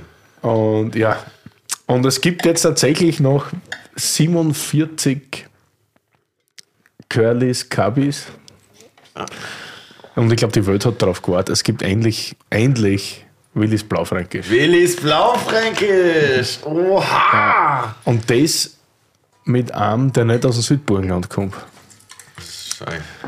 Das ist Arg eigentlich, oder? Das ist wirklich ziemlich arg. Ne? Das musst du ausmachen. Das ist jetzt Einreiseverbot im Südburgenland. Den habe ich jetzt Nein, das Glas. ist, weiß ich nicht, ich war immer Fan von deinen Weinen. Ich war immer Fan von deiner leisen, zurückhaltenden Art. Was ich finde, was man auch an den Weinen wieder schmecken kann. Da reden wir dann gleich drüber, aber zuerst kannst du jetzt einmal erklären, wie du das küvetiert hast. Was da drin ist, in dem unglaublich geilen, hoffentlich Blaufränkisch. Ich habe noch nicht reingerochen, ich bin nervös. Wenn mir der jetzt nicht schmeckt, haben wir ein Problem. Ja, möglich. Dabei ist noch nichts passiert. Okay, was haben wir, was, was, Er ist Blaufränkisch, Burgenland 22. Äh, du hast mich damals gebeten, die Fassproben zu schicken für die Folge mit dem Herrn Dr. Schellhorn. Jawohl. Du kannst ruhig auch was dazu sagen, dann, Johannes. Gell? Du kannst ruhig. Ja, sehr gut, keine, keine Einwände. Sehr gut. Ähm, ich habe das dann die Fassproben ja doppelt abgezogen, um das zu Hause dann nachzuvollziehen zu können, wo ihr hin wollt oder was, was ihr machen wollt. Ähm, ja, es ist so, wie ihr den, den Rohblend da zusammengestellt habt, jetzt da eigentlich küvetiert worden. Es gibt vielleicht 0,3% Abweichung. Aber ansonsten ist es überwiegend ein Lagenmix, also ich glaube 40, gut, gute 40 Prozent Blaufränkisch ähm, Burgenland, wie wir bezeichnen, also von unseren sehr fruchtigen, vielleicht ein bisschen simpleren, ähm, also im positiven Sinn simpleren, ähm, Saufblaufränkisch halt. Zum Beispiel, was 22 ein unglaubliches Jahr war, im Nachhinein gesehen für Blaufränkisch. Äh, und der Rest kommt dann aus Emmerteil aus Zagersdorf, äh, von dem schweren Lehmboden, wo man ein bisschen eine Struktur und, und schon ein fordernder Bursch. Und dann ist noch ähm, der dritte Teil von schiefrigen Böden aus der Riedlama äh, dabei. Und der erste Teil ist überwiegend Sedimentsböden mit Kalk. Bis deppert das ist gut. Das ist geil, oder? Das ist echt geil. Mir schmeckt das sehr gut. Das mir schmeckt auch.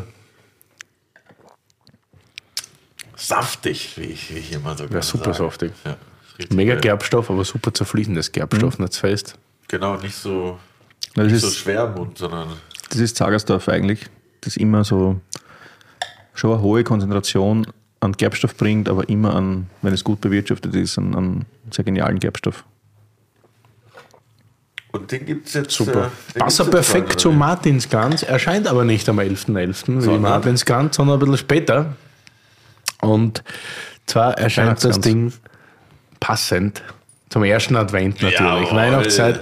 Am 3.12. natürlich. Der erste Advent.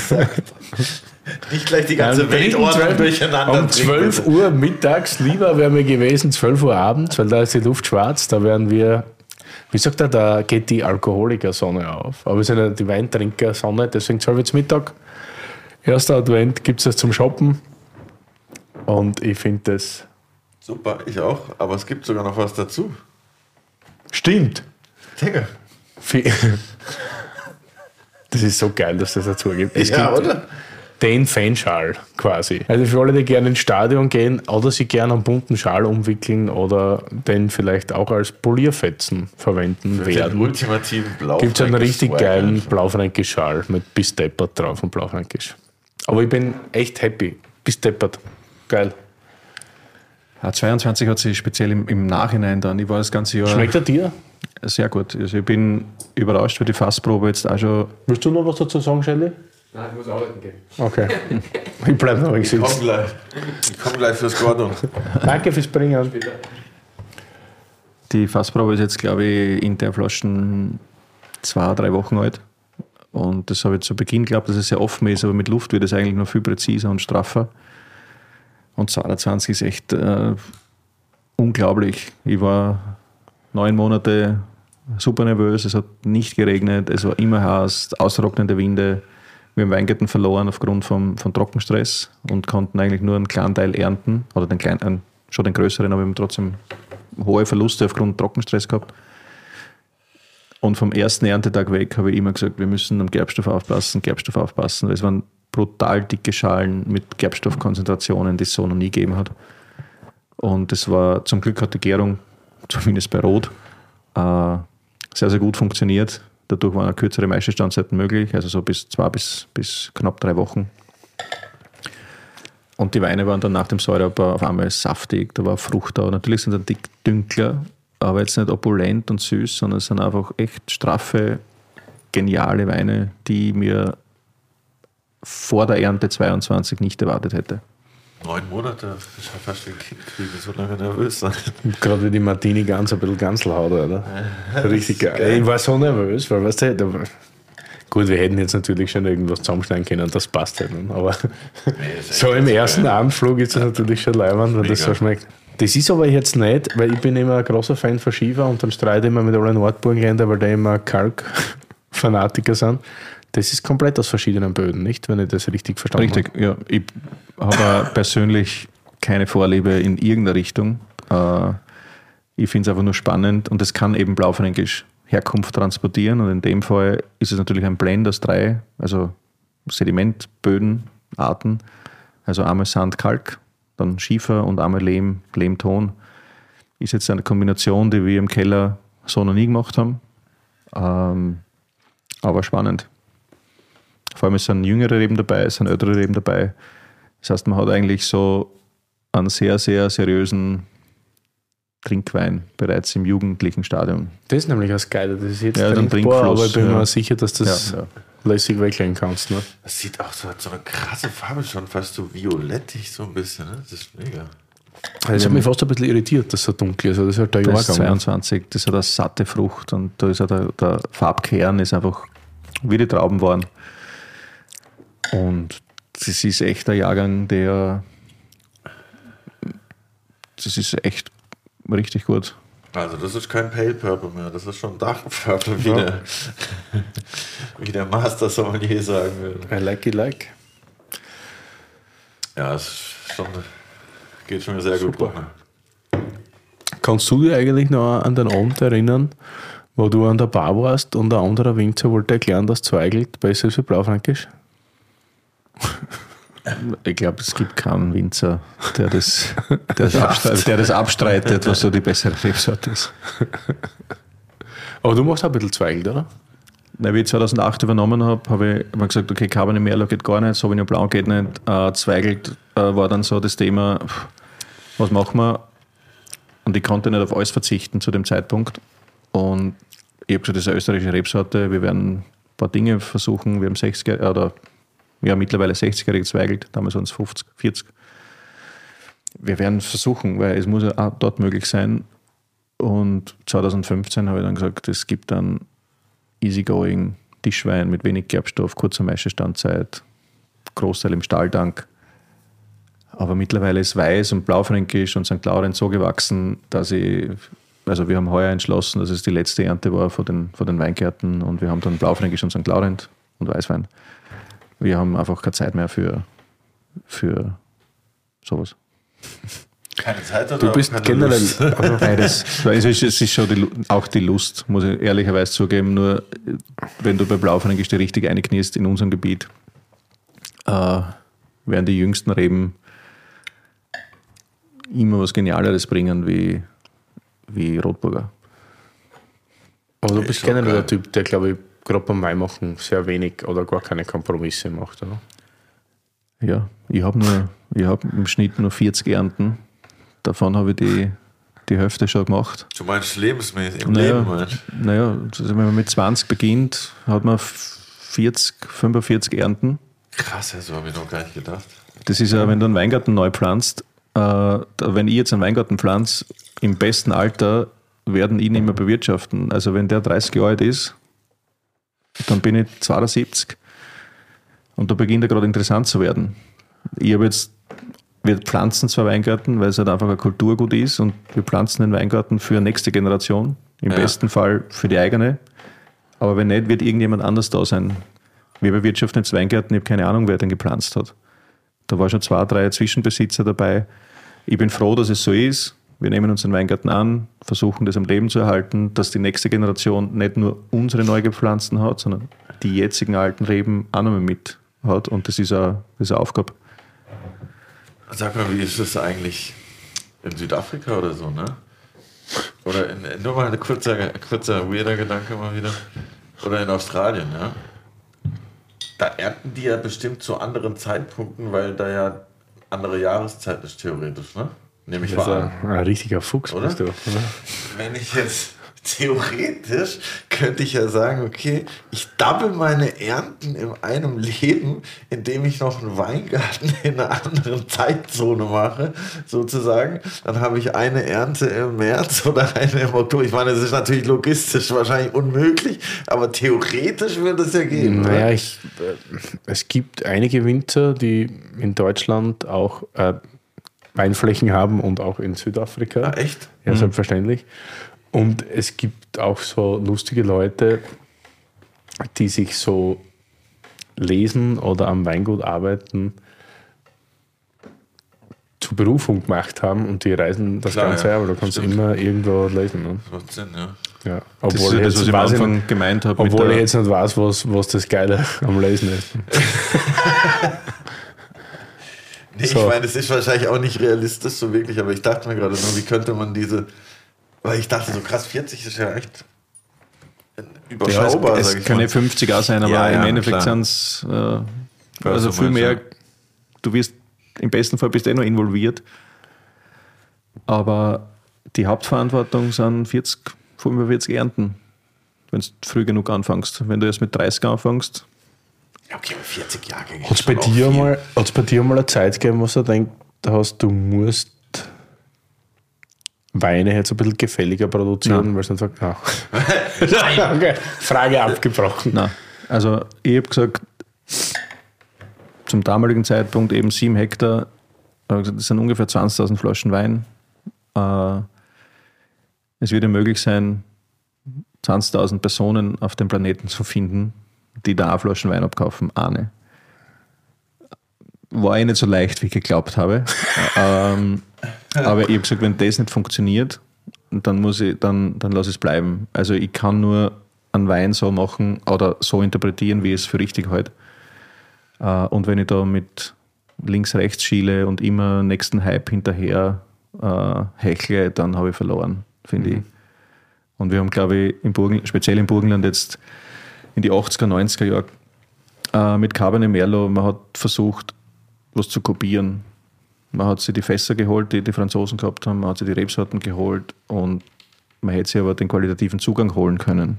Das heißt, ich, nicht mit, ich gehe nicht mit Scheuklappen äh, durch eine Weinwelt, aber wenn jetzt Riesling genial ist, äh, dann hole ich mir nicht die Rebsorte Rheinriesling her oder die Machart von irgendwo her, sondern was ist der, das, der, der positive Effekt auf die Qualität, die ich vielleicht für meine Weine einsetzen könnte.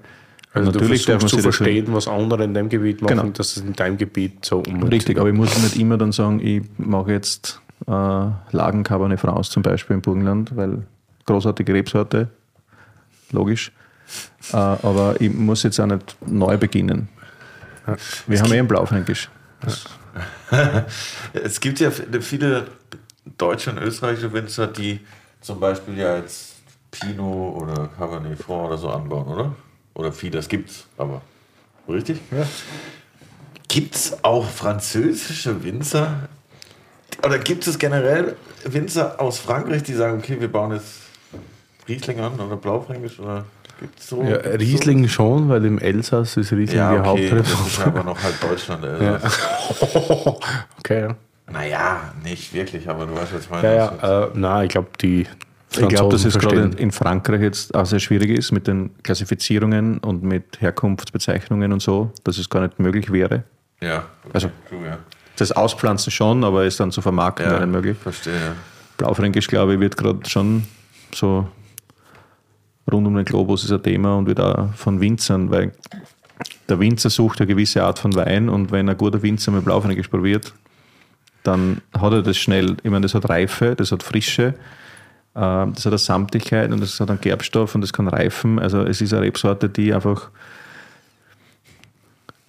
äh, zu den Top 2 Rebsorten der Welt gehört. Und weißt du die andere? Weiß ich nicht.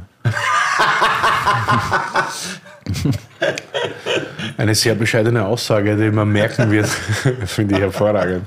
Ja, wir müssen schon daran arbeiten. Es ist jetzt nicht so, dass wir jetzt sagen, das ist Blaufränkisch Burgenland oder generell ist es Blaufränkisch und die Welt jubelt. Aber ich glaube, dass wir es schaffen können, es zu, über, zu Also- überzeugen, dass wir sagen, wir haben was Eigenes, wir haben eine panonische Rebsorte, wir haben ein großartiges Weinbaugebiet äh, und wir können was total Eigenständiges machen.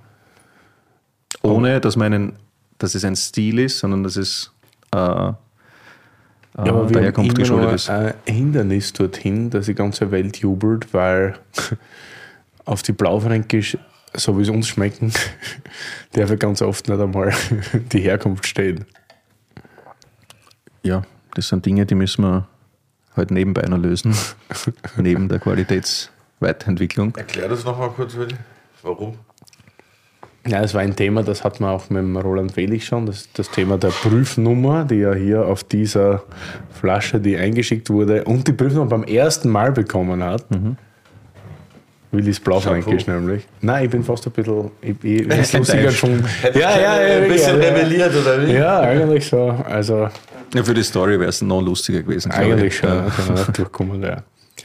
Und weil du dann halt oft so eine leichte Reduktion und so weiter drin hast und das dann nicht als typisch blaufränkisch durchgeht und dann Verstehe. bekommst du keine Prüfnummer, dann und wenn du eben keine Prüfnummer bekommst, ist es kein Qualitätswein und wenn es kein Qualitätswein ist, dann darfst du gewisse Begriffe wie Herkunft nicht aufs Etikett schreiben. Und das ist eben das Problem, weil das, die Weine haben mehr Herkunft als der ganze andere Tutti Frutti Reinzuchthefe Schaß. Ich habe eine Politikfrage dann einfach im Endeffekt. Ja, sicher. Aber Ja, dann geht doch mal auf die Barrikaden. dann stürzt doch das System mal. Let's go. machen wir eh schon länger. Kommt Zeit, kommt Rat. Ja, aber, aber man muss auch sagen, also in letzter Zeit sehe ich immer wieder Weine mit der Banderole, die schon progressiv schmecken, wie ich das nenne, progressiv. Also, Also ich glaube, es Also gibt insgesamt ein bisschen eine positive Entwicklung, kann man erkennen. bisschen schon. Äh, Gerade bei Blaufränkisch, wenn es jetzt nicht sehr trüb äh, bei dieser Verkostung vorliegt, oder generell Rotwein ist, das lässt sich irgendwie, das, das, das kommt meistens durch. Das Riesenproblem ist Weißwein, also im Burgenland zumindest, es ist unglaublich. Also weil halt diese Nichtfrucht, wie du vorher beim Saurüssel gesagt hast, äh, versteht halt gar keiner. Aber es ist auch besser geworden. Also das, ich habe leise Hoffnung, aber man Was ja sehen. manchmal auch positiv ist, wenn es keiner versteht, dann bleibt mehr für mich.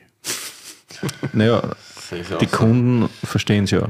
Ja. Es geht nur für uns, wir wollen ja das Weinbaugebiet heben, wir haben ein kleines Weinbaugebiet, äh, das eine uralte Geschichte hat, gleichzeitig aber erst 100 Jahre alt ist und mit dem Namen Burgenland. Äh, und wir müssen einfach, wir brauchen das am Etikett. Und aus meiner Sicht, egal welcher Stil oder welche Art von Wein. Das Burgenland ist Burgenland und das ist das, die Idee oder das ist die Geschichte, die wir transportieren müssen. Ja, sehr, sehr lecker, lecker, lecker. Gibt es eigentlich irgendein Weinbaugebiet, über das wir öfter geredet haben, über das Burgenland? Lenny? Ich glaube nicht. Ne. Lenny schaut ein Porno im Hintergrund. Der ist gerade nicht.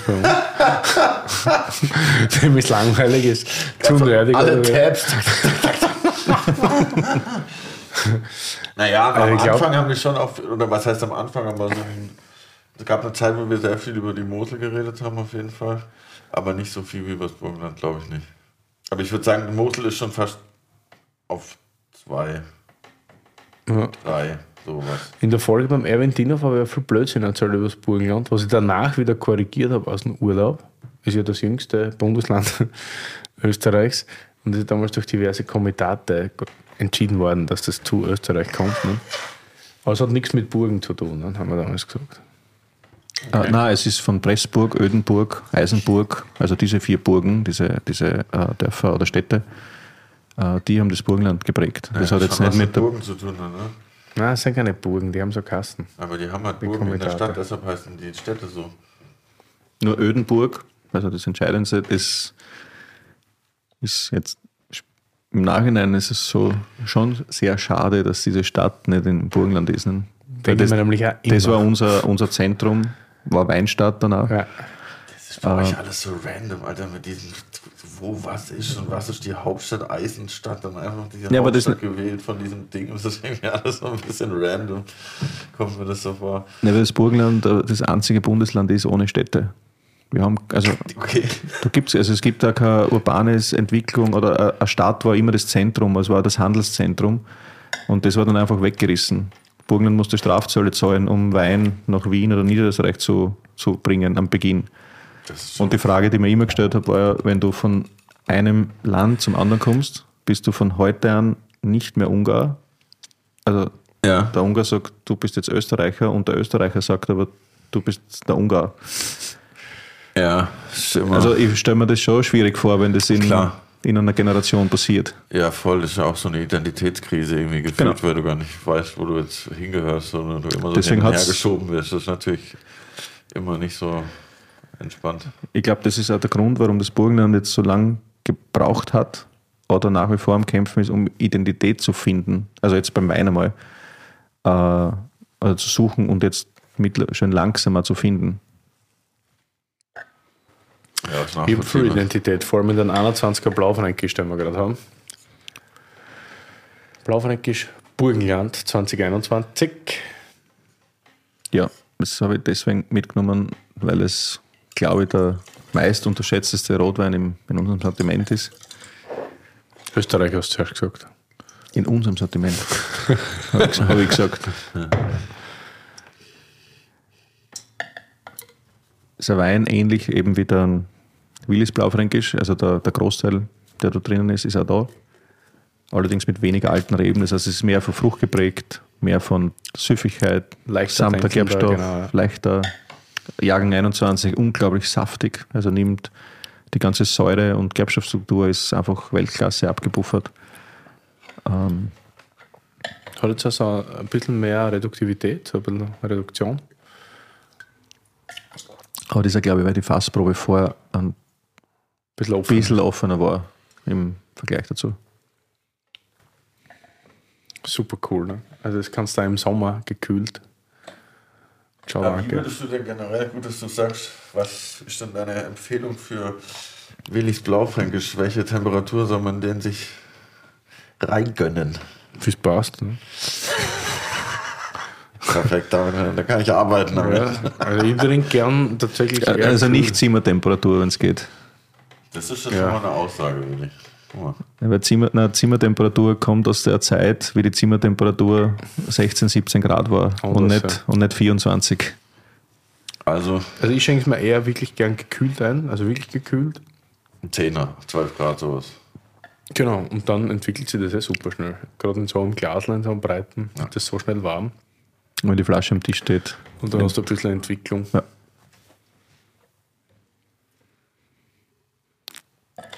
Hast du immer schon dieses burgundische System, dass du sagst, du machst Blaufränkisch Burgenland, dann hast du Blaufränkisch aus den Dörfern? Nein, Ja. Dor- Dorfkultur. Entschuldige, Das Dorfkultur. sind kleine, eins, kleine Parzellen mit sehr alten Reben, das für sich eigentlich jede wert war, separat zu bringen. Nur da gibt es ja 200, 300 Liter. Und wir machen prinzipiell nie viel Wein von, von unseren alten Reben oder Lagen, aber 200, 300 Liter ist echt äh, in der Aufteilung dann mehr oder weniger nicht, nicht handelbar und irgendwer ist dann immer beleidigt. Und so ist die Idee entstanden, den Blend zu machen. Und dann gibt es, äh, wie es im Burgenland immer üblich war, der wertigste Wein im Sortiment ist bezeichnend mit dem Namen des Dorfes. Also St. Margrethen, Müllendorf bei Blaufränkisch oder Zagersdorf eben bei St. Laurent. Aber Das Einzellagen machst du dann nicht. Wir haben jetzt die letzte, seit 2013 beginnend mehr und mehr in dieses Einzellagen-Thema uns hineingearbeitet.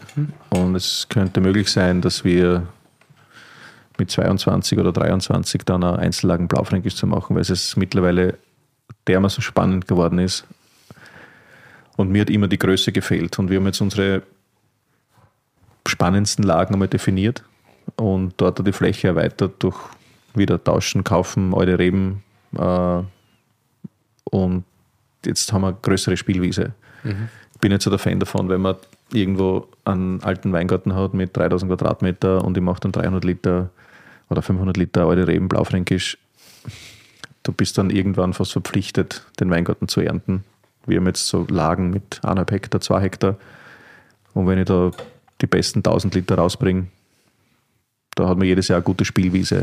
Also du arbeitest die quasi gesund von unten nach oben und wir haben ja gesehen, wie es teilweise anders geht, dass Leute gleich anfangen mit der Single Vineyard, das das und dann irgendwann einmal einen Dorfwein machen und dann irgendwann Gutswein. Also gibt ja auch. Ich finde, Lagenwein ist, oder Riedenwein ist einfach brutal spannend, ähm, so eine Lage herauszuarbeiten und über Jahre zu verfolgen und zu sehen, wie die rote Linie da durchzieht. Aber es braucht eben Zeit. Und wenn wir einen Lagenwein jetzt vielleicht bringen, dann sind wir uns sicher, dass wir das über die nächsten Jahre auch so hinbringen, weil wir es die letzten drei Jahre schon so gehabt haben. Und das ist immer so ein Feldversuch. Du hast eine Lage, du hast einen alten Blaufränkisch vielleicht, du hast einen super Weingarten, und glaubst, es ist großartig, aber im Endeffekt glaubst du es in dem Moment nur. Das heißt, du musst das natürlich dann einmal beweisen über ein paar Jahrgänge. Und das machen wir. So cool. Dann werden wir sowas probieren da, oder? Was machen wir jetzt? Blaufränkisch, Margaretten? Ja, ist einmal gereift und einmal aktuell 2020. Machen wir zuerst 2020. So ein Öffner? Super Winzer, der total gut ausgestattet ist, sowas mag ich. Auch machen. Bist du jetzt schon ausverkauft? Ja, klassische Finanzfrage. Äh, ja, aber jetzt nicht so, dass das ist meistens ausreserviert und natürlich gibt es dann die Weine bis zum nächsten Jahrgang. Äh, wir versuchen aber, weil wir das aus den vergangenen Jahren immer wieder gesehen haben, wir versuchen schon was zurückzuhalten, um das dann zumindest in einzelnen Bars, Restaurants für, für gewisse Sommeliers äh, dann auch im gereiften Zustand wiederzubringen. Äh, in den ersten Jahren waren wir eigentlich stärker ausverkauft, weil wir wirklich bis auf die letzte Flaschen, weil ja die Kohle dann braucht habe für Fässer, für neue Weingärten und so weiter. Also da, da haben wir schon einige Lücken in der, in der Vinothek leider. Aber so ab 2013 gibt es dann eigentlich von den meisten Weinen immer ein bisschen was zurückgehalten. Aber was ich nicht verstehe, ist Russisch. auch. Aber jetzt bist du ein relativ kleiner Pro. Also eigentlich erfüllst du in dem heutigen Target-Ding von Sommeliers alles, was man haben muss. Du bist Bio, du bist klar, du arbeitest ganz leise aus der schlankes Sortiment eigentlich, weiß wie rot. Eigentlich muss man sich darauf stürzen und ich muss mir immer zwei Haxen ausreißen, dass ich in Deutschland Wein kriege für dir.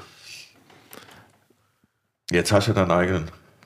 Ja, Gott sei Dank. Ich wurde auch mal eingeladen von einem deutschen Sommelier zu einer Masterclass von Hannes Schuster und ich wollte absagen, weil ich mir dachte, das kann nicht sein, dass ein deutscher Sommelier, mein Freund, den Hannes Schuster, zu einer Masterclass. Ein bisschen deine blaufränkische Warum Ehre verletzt, ne? Ja, wirklich. Da bin ich, war ich wirklich so. Und ich habe jahrelang gewartet, dass du Blaufränkisch Masterclass mit mir machst. Und dann habe ich woanders zusagen müssen. Oh, jetzt haben wir einen Wein. ne? Ja. Na, das ist ja wirklich. Ja, wobei das das, so? das Größenthema ist eigentlich äh, für mich ist Größe nicht entscheidend. Der Winzer, der eineinhalb Hektar hat oder 60 Hektar perfekt in die Flaschen bringt, das ist das Glas Wein, das da ist, das zählt. Und diese, ach, der hat nur zwei Hektar dort und nur eineinhalb Hektar da und das ist kein, das ist kein Argument, das den Wein besser macht, aus meiner Sicht. Aber ich finde einen Ansatz, also ich habe mir natürlich schon 14 eingeschenkt. Danke, Willi. Ja, klar.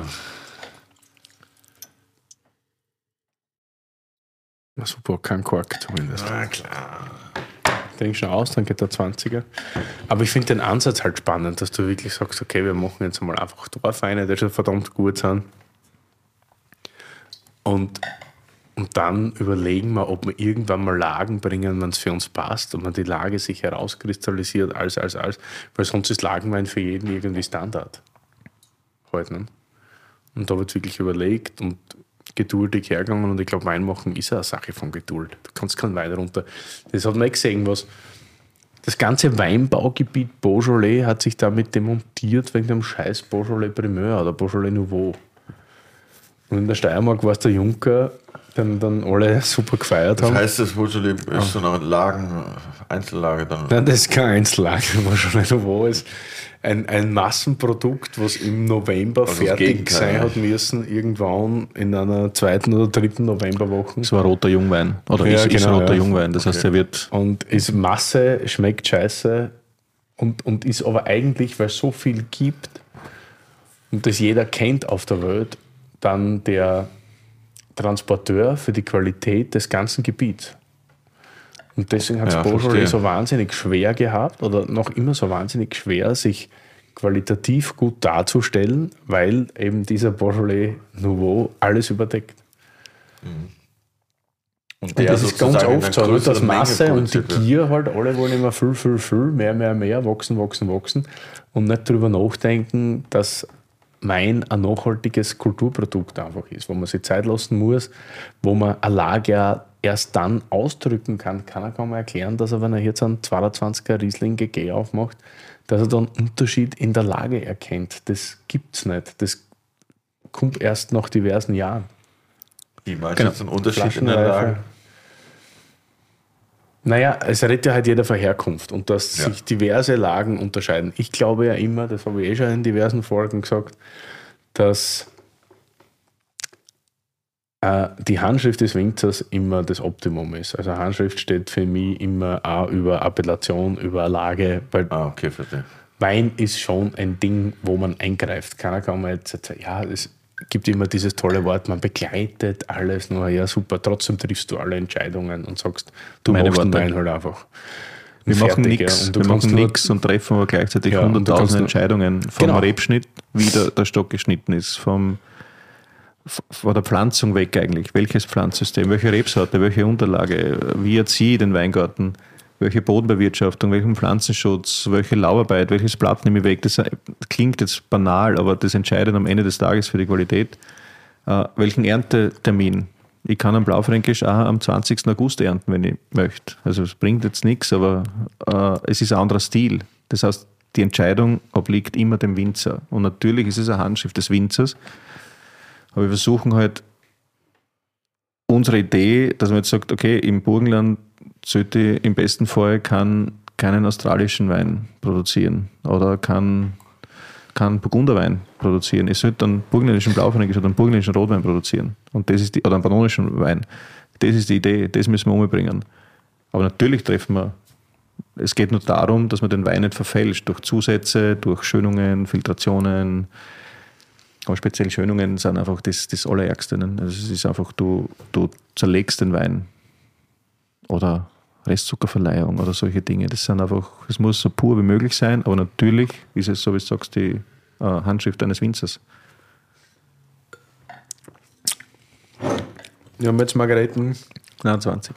20. Ich habe 14 einmal kurz erledigen müssen. Wie alt sind die Steckter? Das sind jetzt unsere zwei Haupteinzellagen möglicherweise in Zukunft, also Ried Hinkental und Ried Lama, äh, beide um die 60 Jahre alt. Das eine schwerer ähm, Lehm, die ersten 40 cm und dann purer Schiefer im Untergrund. Und das andere ist äh, Sedimentsboden mit Sand und Kalk. Ähm, beides eben so 55, 60 Jahre alt. Werden separat vinifiziert ähm, und werden dann also beim ersten Abstich, also ersten Abzug, so nach 10, 12 Monate, kommt es dann in ein großes Holzfass als fertiger Blend und reift dort nochmal 6 bis 8 Monate. Und dann gibt es ein paar kleine Einzellagen oder Toppings, wenn man so will, von, von anderen Lagen aus St. Margareten, ebenfalls Freudereben, aber die spielen eine sehr untergeordnete Rolle in dem Wein. So cool, gell? wieder eher tief, gehen so fruchtige, also Ja, 2020 ist jetzt so zu 21 und 22 wieder ganz was Eigenes. Das waren die zartesten und transparentesten Weine mit einer irrsinnigen Konzentration, dann trotzdem super Frucht, super Leichtigkeit. Wird ewig alt werden, glaube ich. Säure ist herrlich. Ähm, ich mag, also 2020 ist für mich echt ein sehr seidiger, samtiger Jahrgang. Was würdet ihr denn so sagen, wann, also wenn ich mir jetzt so ein Paket Willis Blaufränkisch kaufe und ich sage, okay, ich Ja, wenn nicht, bist du nicht dabei, einfach.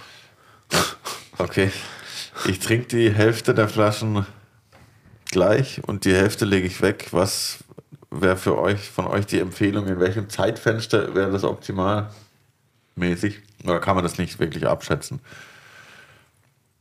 Na, also, das, also prinzipiell kann man es für jeden einzelnen Wein abschätzen, aber es gibt dann schon so, wie Jahrgang 22 ist äh, ähnlich wie, ja, gibt es nichts, was ähnlich ist bis jetzt, aber es ist ein Wein, der jetzt zum Trinken ist, den man aber genauso zehn Jahre weglegen kann.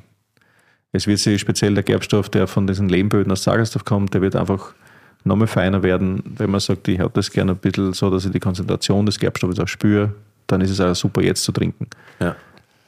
Ich glaube, die Lagerfähigkeit hängt immer ganz stark mit dem Jahrgang. Natürlich Produzent und Rebsorte, aber auch mit dem Jahrgang zu tun.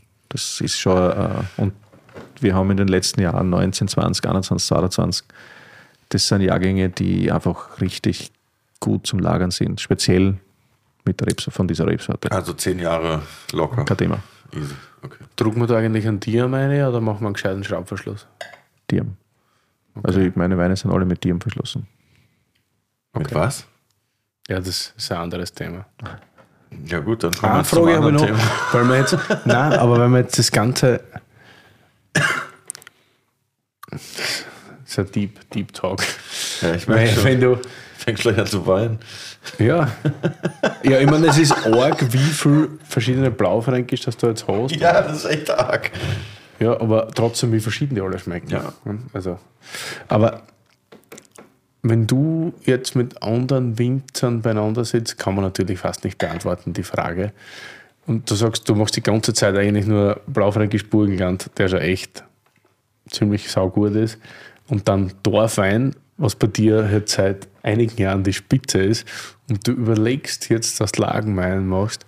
Wie tust du so mit Leuten, die dann jetzt auf den Markt kommen und sagen, ja, ich arbeite jetzt seit drei Jahren da in dem Betrieb und habe jetzt drei Einzellagen Blaufränkisch und einer ist geiler wie der andere. Denkst du dann so, ja, ist wirklich Eiwand oder ist das so, Naja, es kommt, es kommt drauf, wirklich darauf an, wo es ist. Wenn das jetzt auf ein, äh, in einem Gebiet ist, wo das ganze Ding schon ein bisschen aufbereitet ist, dann ist es natürlich einfacher. Wenn jetzt am Eisenberg oder so, wo, gewiss, wo fünf Winzer an Einzellagen arbeiten, dann habe ich ja ganz einen Erfahrungsschatz. Auch wenn es von anderen Produzenten ist, aber ich kann zumindest zurückgreifen. Das gibt es jetzt einmal in St. Margareten nicht. Also dadurch, dadurch da würde ich es eher komisch finden, äh, weil wir einfach bei Null begonnen haben. Und, aber wenn es in einem Gebiet ist, wo mehrere Winzer gleichzeitig am selben Thema arbeiten, das beschleunigt es ja auch. Deswegen finde ich es ja umso, wir haben auf der einen Seite das Thema Blaufränkisch, äh, wo wir auf einen Erfahrungsschatz zurückgreifen können, dann übers Burgenland gesehen, von Golds bis, bis Eisenberg. Ähm, das haben wir bei Furmin zum Beispiel nicht. Das ist ein ganz anderes Kapitel. Da starten wir bei Null. Also neue Weingärten anlegen und und und, bis das spannend werden. Vergeht der Zeit. Äh, wir wissen, es ist wieder so, wir glauben es, also wir haben natürlich eine Idee, wir glauben, dass die Richtung stimmt, aber beweisen wird man es dann ein bisschen später erst. Und so ist beim Blaufränkisch auch. Je größer der Erfahrungsschatz ist oder je mehr Kollegen oder Produzenten da sind und Lagen herausarbeiten, uh, umso leichter geht es dann. Wenn du in einem, auf einem Platz arbeitest, wo nur ein Winzer ist oder wo nur zwei Winzer sind, dauert es länger. Aber im Endeffekt, das muss jeder, jeder für sich entscheiden, was, was er macht. Also ich nehme lieber die Zeit und dann habe ich nämlich auch die Möglichkeit noch, ich habe immer gesagt, 22 ist zum ersten Mal für mich das Jahr, wo ich sagen könnte, jetzt starten wir mit Einzellagen. Aber ich warte noch mal die Ernte 23 ab. Äh, und zu sehen, ob das am selben Niveau ist. Finde ich ja super, dass wir genau in 22 einen Wein miteinander gemacht haben. ja. Ihr fällt mir. Ihr fällt mir. Dann haben wir jetzt einen letzten Schluck, Margareten 14. Das wird übrigens das neue WTF, ist ja schon klar. Ne? WBF. Das hat aber lang gebraucht, finde ich. Habe den nicht so richtig deuten können gerade. Du hast da nochmal einen 20 eingeschenkt, ja. du Anfänger. Das, das war vollkommene Absicht. Gut, St. Margareten 14. 14 war nicht als wirklich großes Blaufränkisch Jahr verschrien in Österreich. Eben. Deswegen, deswegen schmeckt es mir so gut. Deswegen ist er ja da jetzt. Na, aber 14 war jetzt ähm,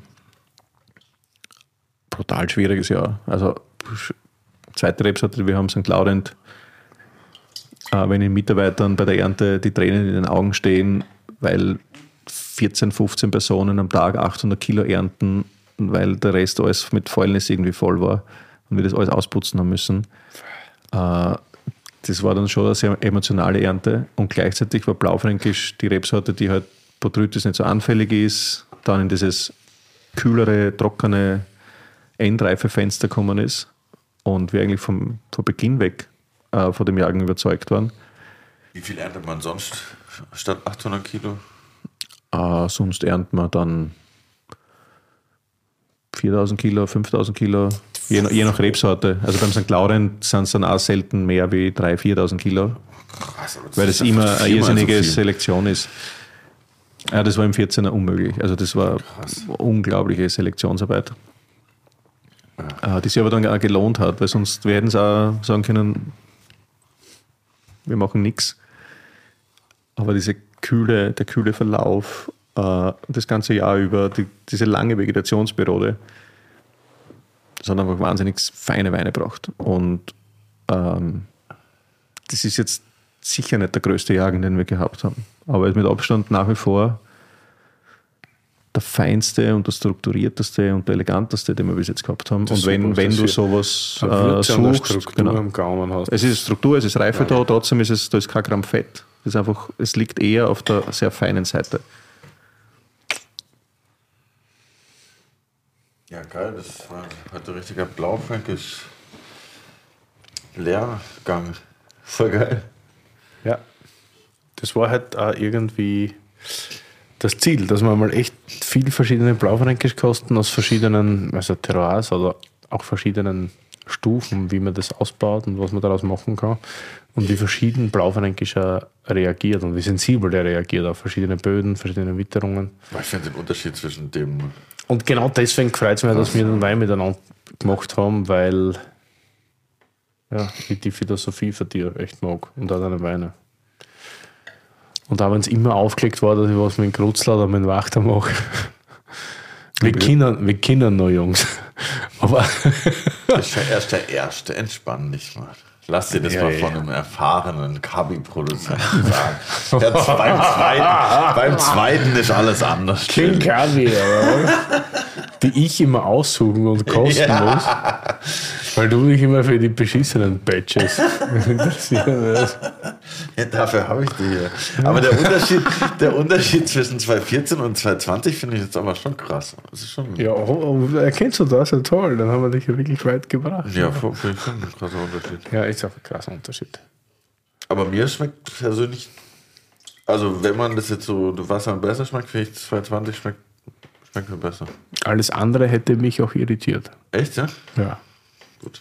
Ich, ich glaube, war, dass 2020 jetzt im Vergleich dazu der größere Wein ist. Also definitiv. Es geht eher nur diese 14er Klischees, die speziell im Burgenland oder in Österreich über Rotwein, das ist einfach In unglaublich. diesem Jahr. Genau. Das heißt, es gibt lagerfähige Rotweine aus dem Jahr, die trotzdem strahlen. Genau. Hervorragender Leistungsleger. Ja, aber auch 10. 10 war auch verschrien as fuck. Und da hat so geile Blaufränkisch gegeben, die oft so eine Graphitnoten haben, wie teilweise im Bordon Saint-Juliens und so. Also so wirklich so Bleistift. Hervorragend. Schmeckt mir sehr gut. Lecker. Wo wir hier gerade bei Aber da Noten du sind. nicht nur Mode vom Peppi Turnherr trägst, kaufst du beim Peppi Turner ein? Ich keine Ahnung, wovon du redest. Das ist in Eisenstadt, wir haben vorher geredet von James Dean. Eisenstadt ist eine kleine Stadt. 15.000 Euro. Ja, genau. Und es gibt, genau. Und es gibt dort einen Herrenausstatter, auch. Der Baby. Peppi Turner, und der Mittlerweile wirklich, Sebastian. Mittlerweile Sebastian Saison. er macht das, okay. Und der hat sich da wirklich auf sehr, sehr exklusive und relativ teure Mode spezialisiert. Trachten oder Und was? das Geile ist, das war einer der ersten, glaube ich, Importeure für Tricorn und so Zeug, was und die schneiden ja extra slim. Und da musst du dir jetzt vorstellen, alle Eisenstädter, Trank die halt, die halt dementsprechend auch gut genährt sind, rennen da immer so mit super Slim-Mode durch die Gegend. Das ist geil. Und du weißt ganz genau, aber wenn man was auf sich gehalten hat, war Baby Touren einkaufen. Und das war echt ein lässiges Geschäft. Und der hat genau gewusst, der hat dir angeschaut und gesagt, das, das, das passt da. Und das hat er immer passt. Und du hast gewusst, immer wenn Eisenstädter in Wien oder sonst irgendwo waren, Baby. Hast, ja, du, ja, wirklich. Die haben alle immer, das geht ein Modegeschäft, der aus Eisenstädter, wie soll ich sagen, Provinzstädtern richtig mondäne Männer gemacht hat. Also die haben alle gut ausgeschaut, die waren alle gut gedressed. Und jetzt, wenn man die sehe, denke ich mir, du kannst auch mal ein Baby tun. Ja, ja. Im Moment ist es mit Slim Fit ein bisschen schwierig.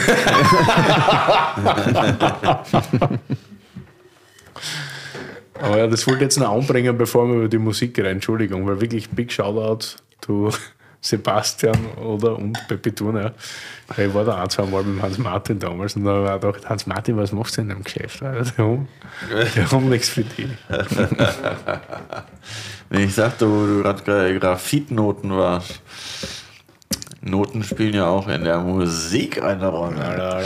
Und deshalb dachten wir, wir fragen dich mal, ob du einen äh, nice Song dabei hast für unsere Playlist. auf ja, generell muss ich mit einer outen und sagen, ich bin überhaupt kein musikalischer Mensch und ich mag Musik, aber ich habe keine Richtung, kein Ding. Ich habe nur gesehen, dass auf der Playlist was fehlt. Das ist Ospar Kurti, äh, Willi Resitaritz mit Feuer.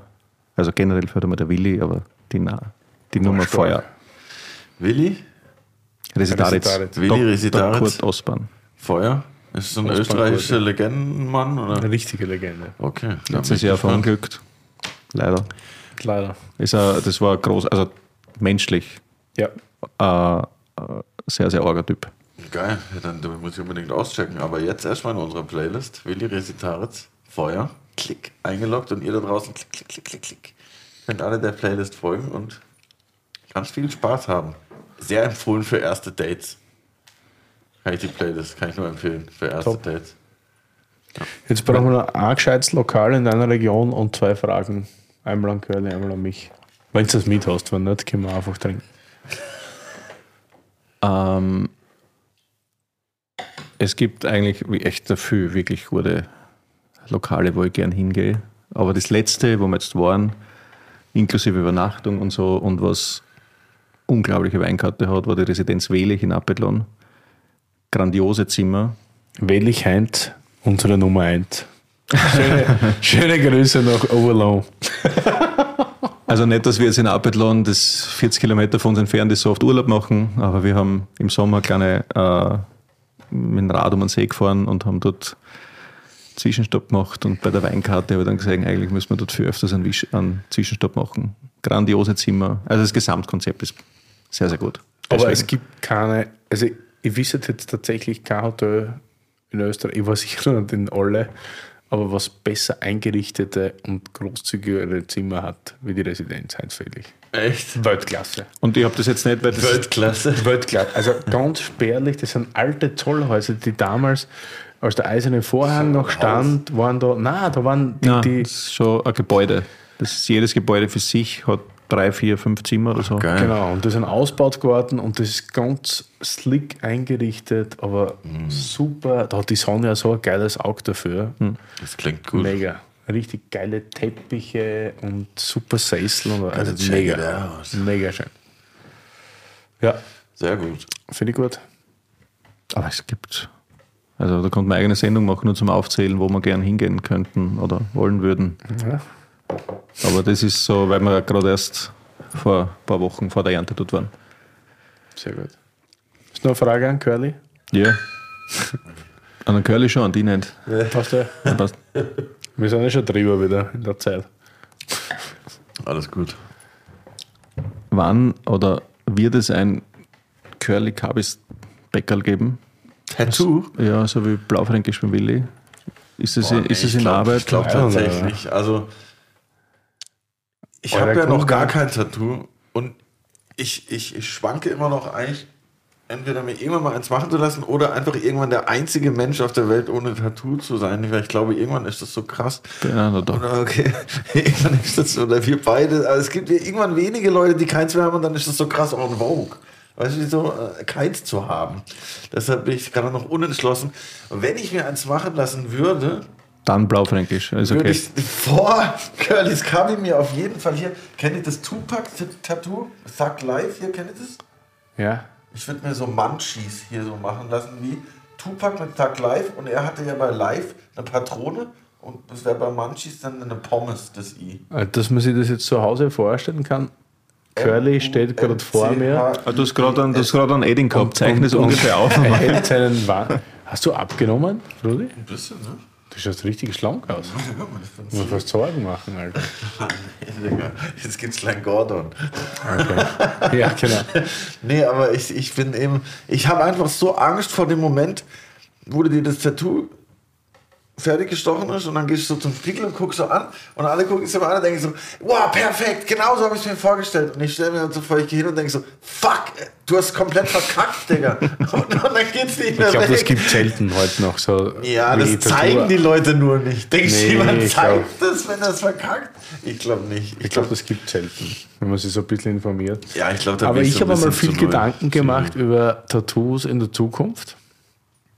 Und irgendwann wird es wahrscheinlich sein, dass ich weniger Sport mache und noch mehr Wein trinke. Wahrscheinlich wird die Zeit kommen. Und dann wächst auch der Bauch und dann schauen diese athletischen Tattoos halt nicht mehr so gut aus. Und dann haben wir gedacht, wenn du so, so einen, einen richtigen Bauch hast, also so einen Ranzen, so einen Ja. Wirtranzen, dass du dann so ein paar, so ein paar Grabsteine tätowieren lässt. Fuck. Und dann vorher so ein, so ein Zaun mit so einem Eingang. Friedhof der Kuscheltiere, oder? Nein, nicht Friedhof der Kuscheltiere, aber wo dann einfach drüber steht Schnitzelfriedhof. Und auf einem Grabstein Cordon Bleu, auf dem anderen Kalbschnitzel, Wiener Schnitzel, Schnitzel Wiener Art. Das ist, das ist geil, das ist aber gut. Na schau, gefällt mir. Das gefällt mir, ja. Aber das ist ja ähnlich wie Munchies, geht ja auch um Essen, ne? das ist immer gut. Ja. Ja, dann würde ich Also ich sagen, habe selten Blaufränkisch besser getrunken wie heute in der Folge, muss das ich war echt halt sagen. so wie eine Masterclass. Jetzt habt ihr endlich die Masterclass zusammen und einen eigenen Wein. Ich meine, Was ist mir jetzt? Win-Win-Situation. würde ich Endlich, endlich einmal gegen diese restsüße Plöre Ja, an truckenen ja, Blaufränkisch. sagen. Ja, ist ja gut. Zug, Gerbstoff, Jetzt haben wir für alle was. alles. Dann würde ich sagen, wir stoßen an auf WBF. Und auf deinen Besuch, danke. Ja, Warte, ich Vielen Dank, dass du da warst. Am 3.12., am ersten Advent, droppt Willis Blaufränkisch Ihr habt es mittlerweile eh alle schon mitbekommen. Da brennt nicht nur ein Kerzerl, das sage ich dir. 300 Kisten plus Schal in jeder Kiste. Also es wird ein feuchtfröhliches Weihnachtsfest. Und der Schal ist richtig geil. Richtig. Hat unsere Marketingabteilung erzählt. Ja, dann würde ich sagen, Blaufränkisch Chaudet. Let's go. Let's go. Prost. Cheers. Danke.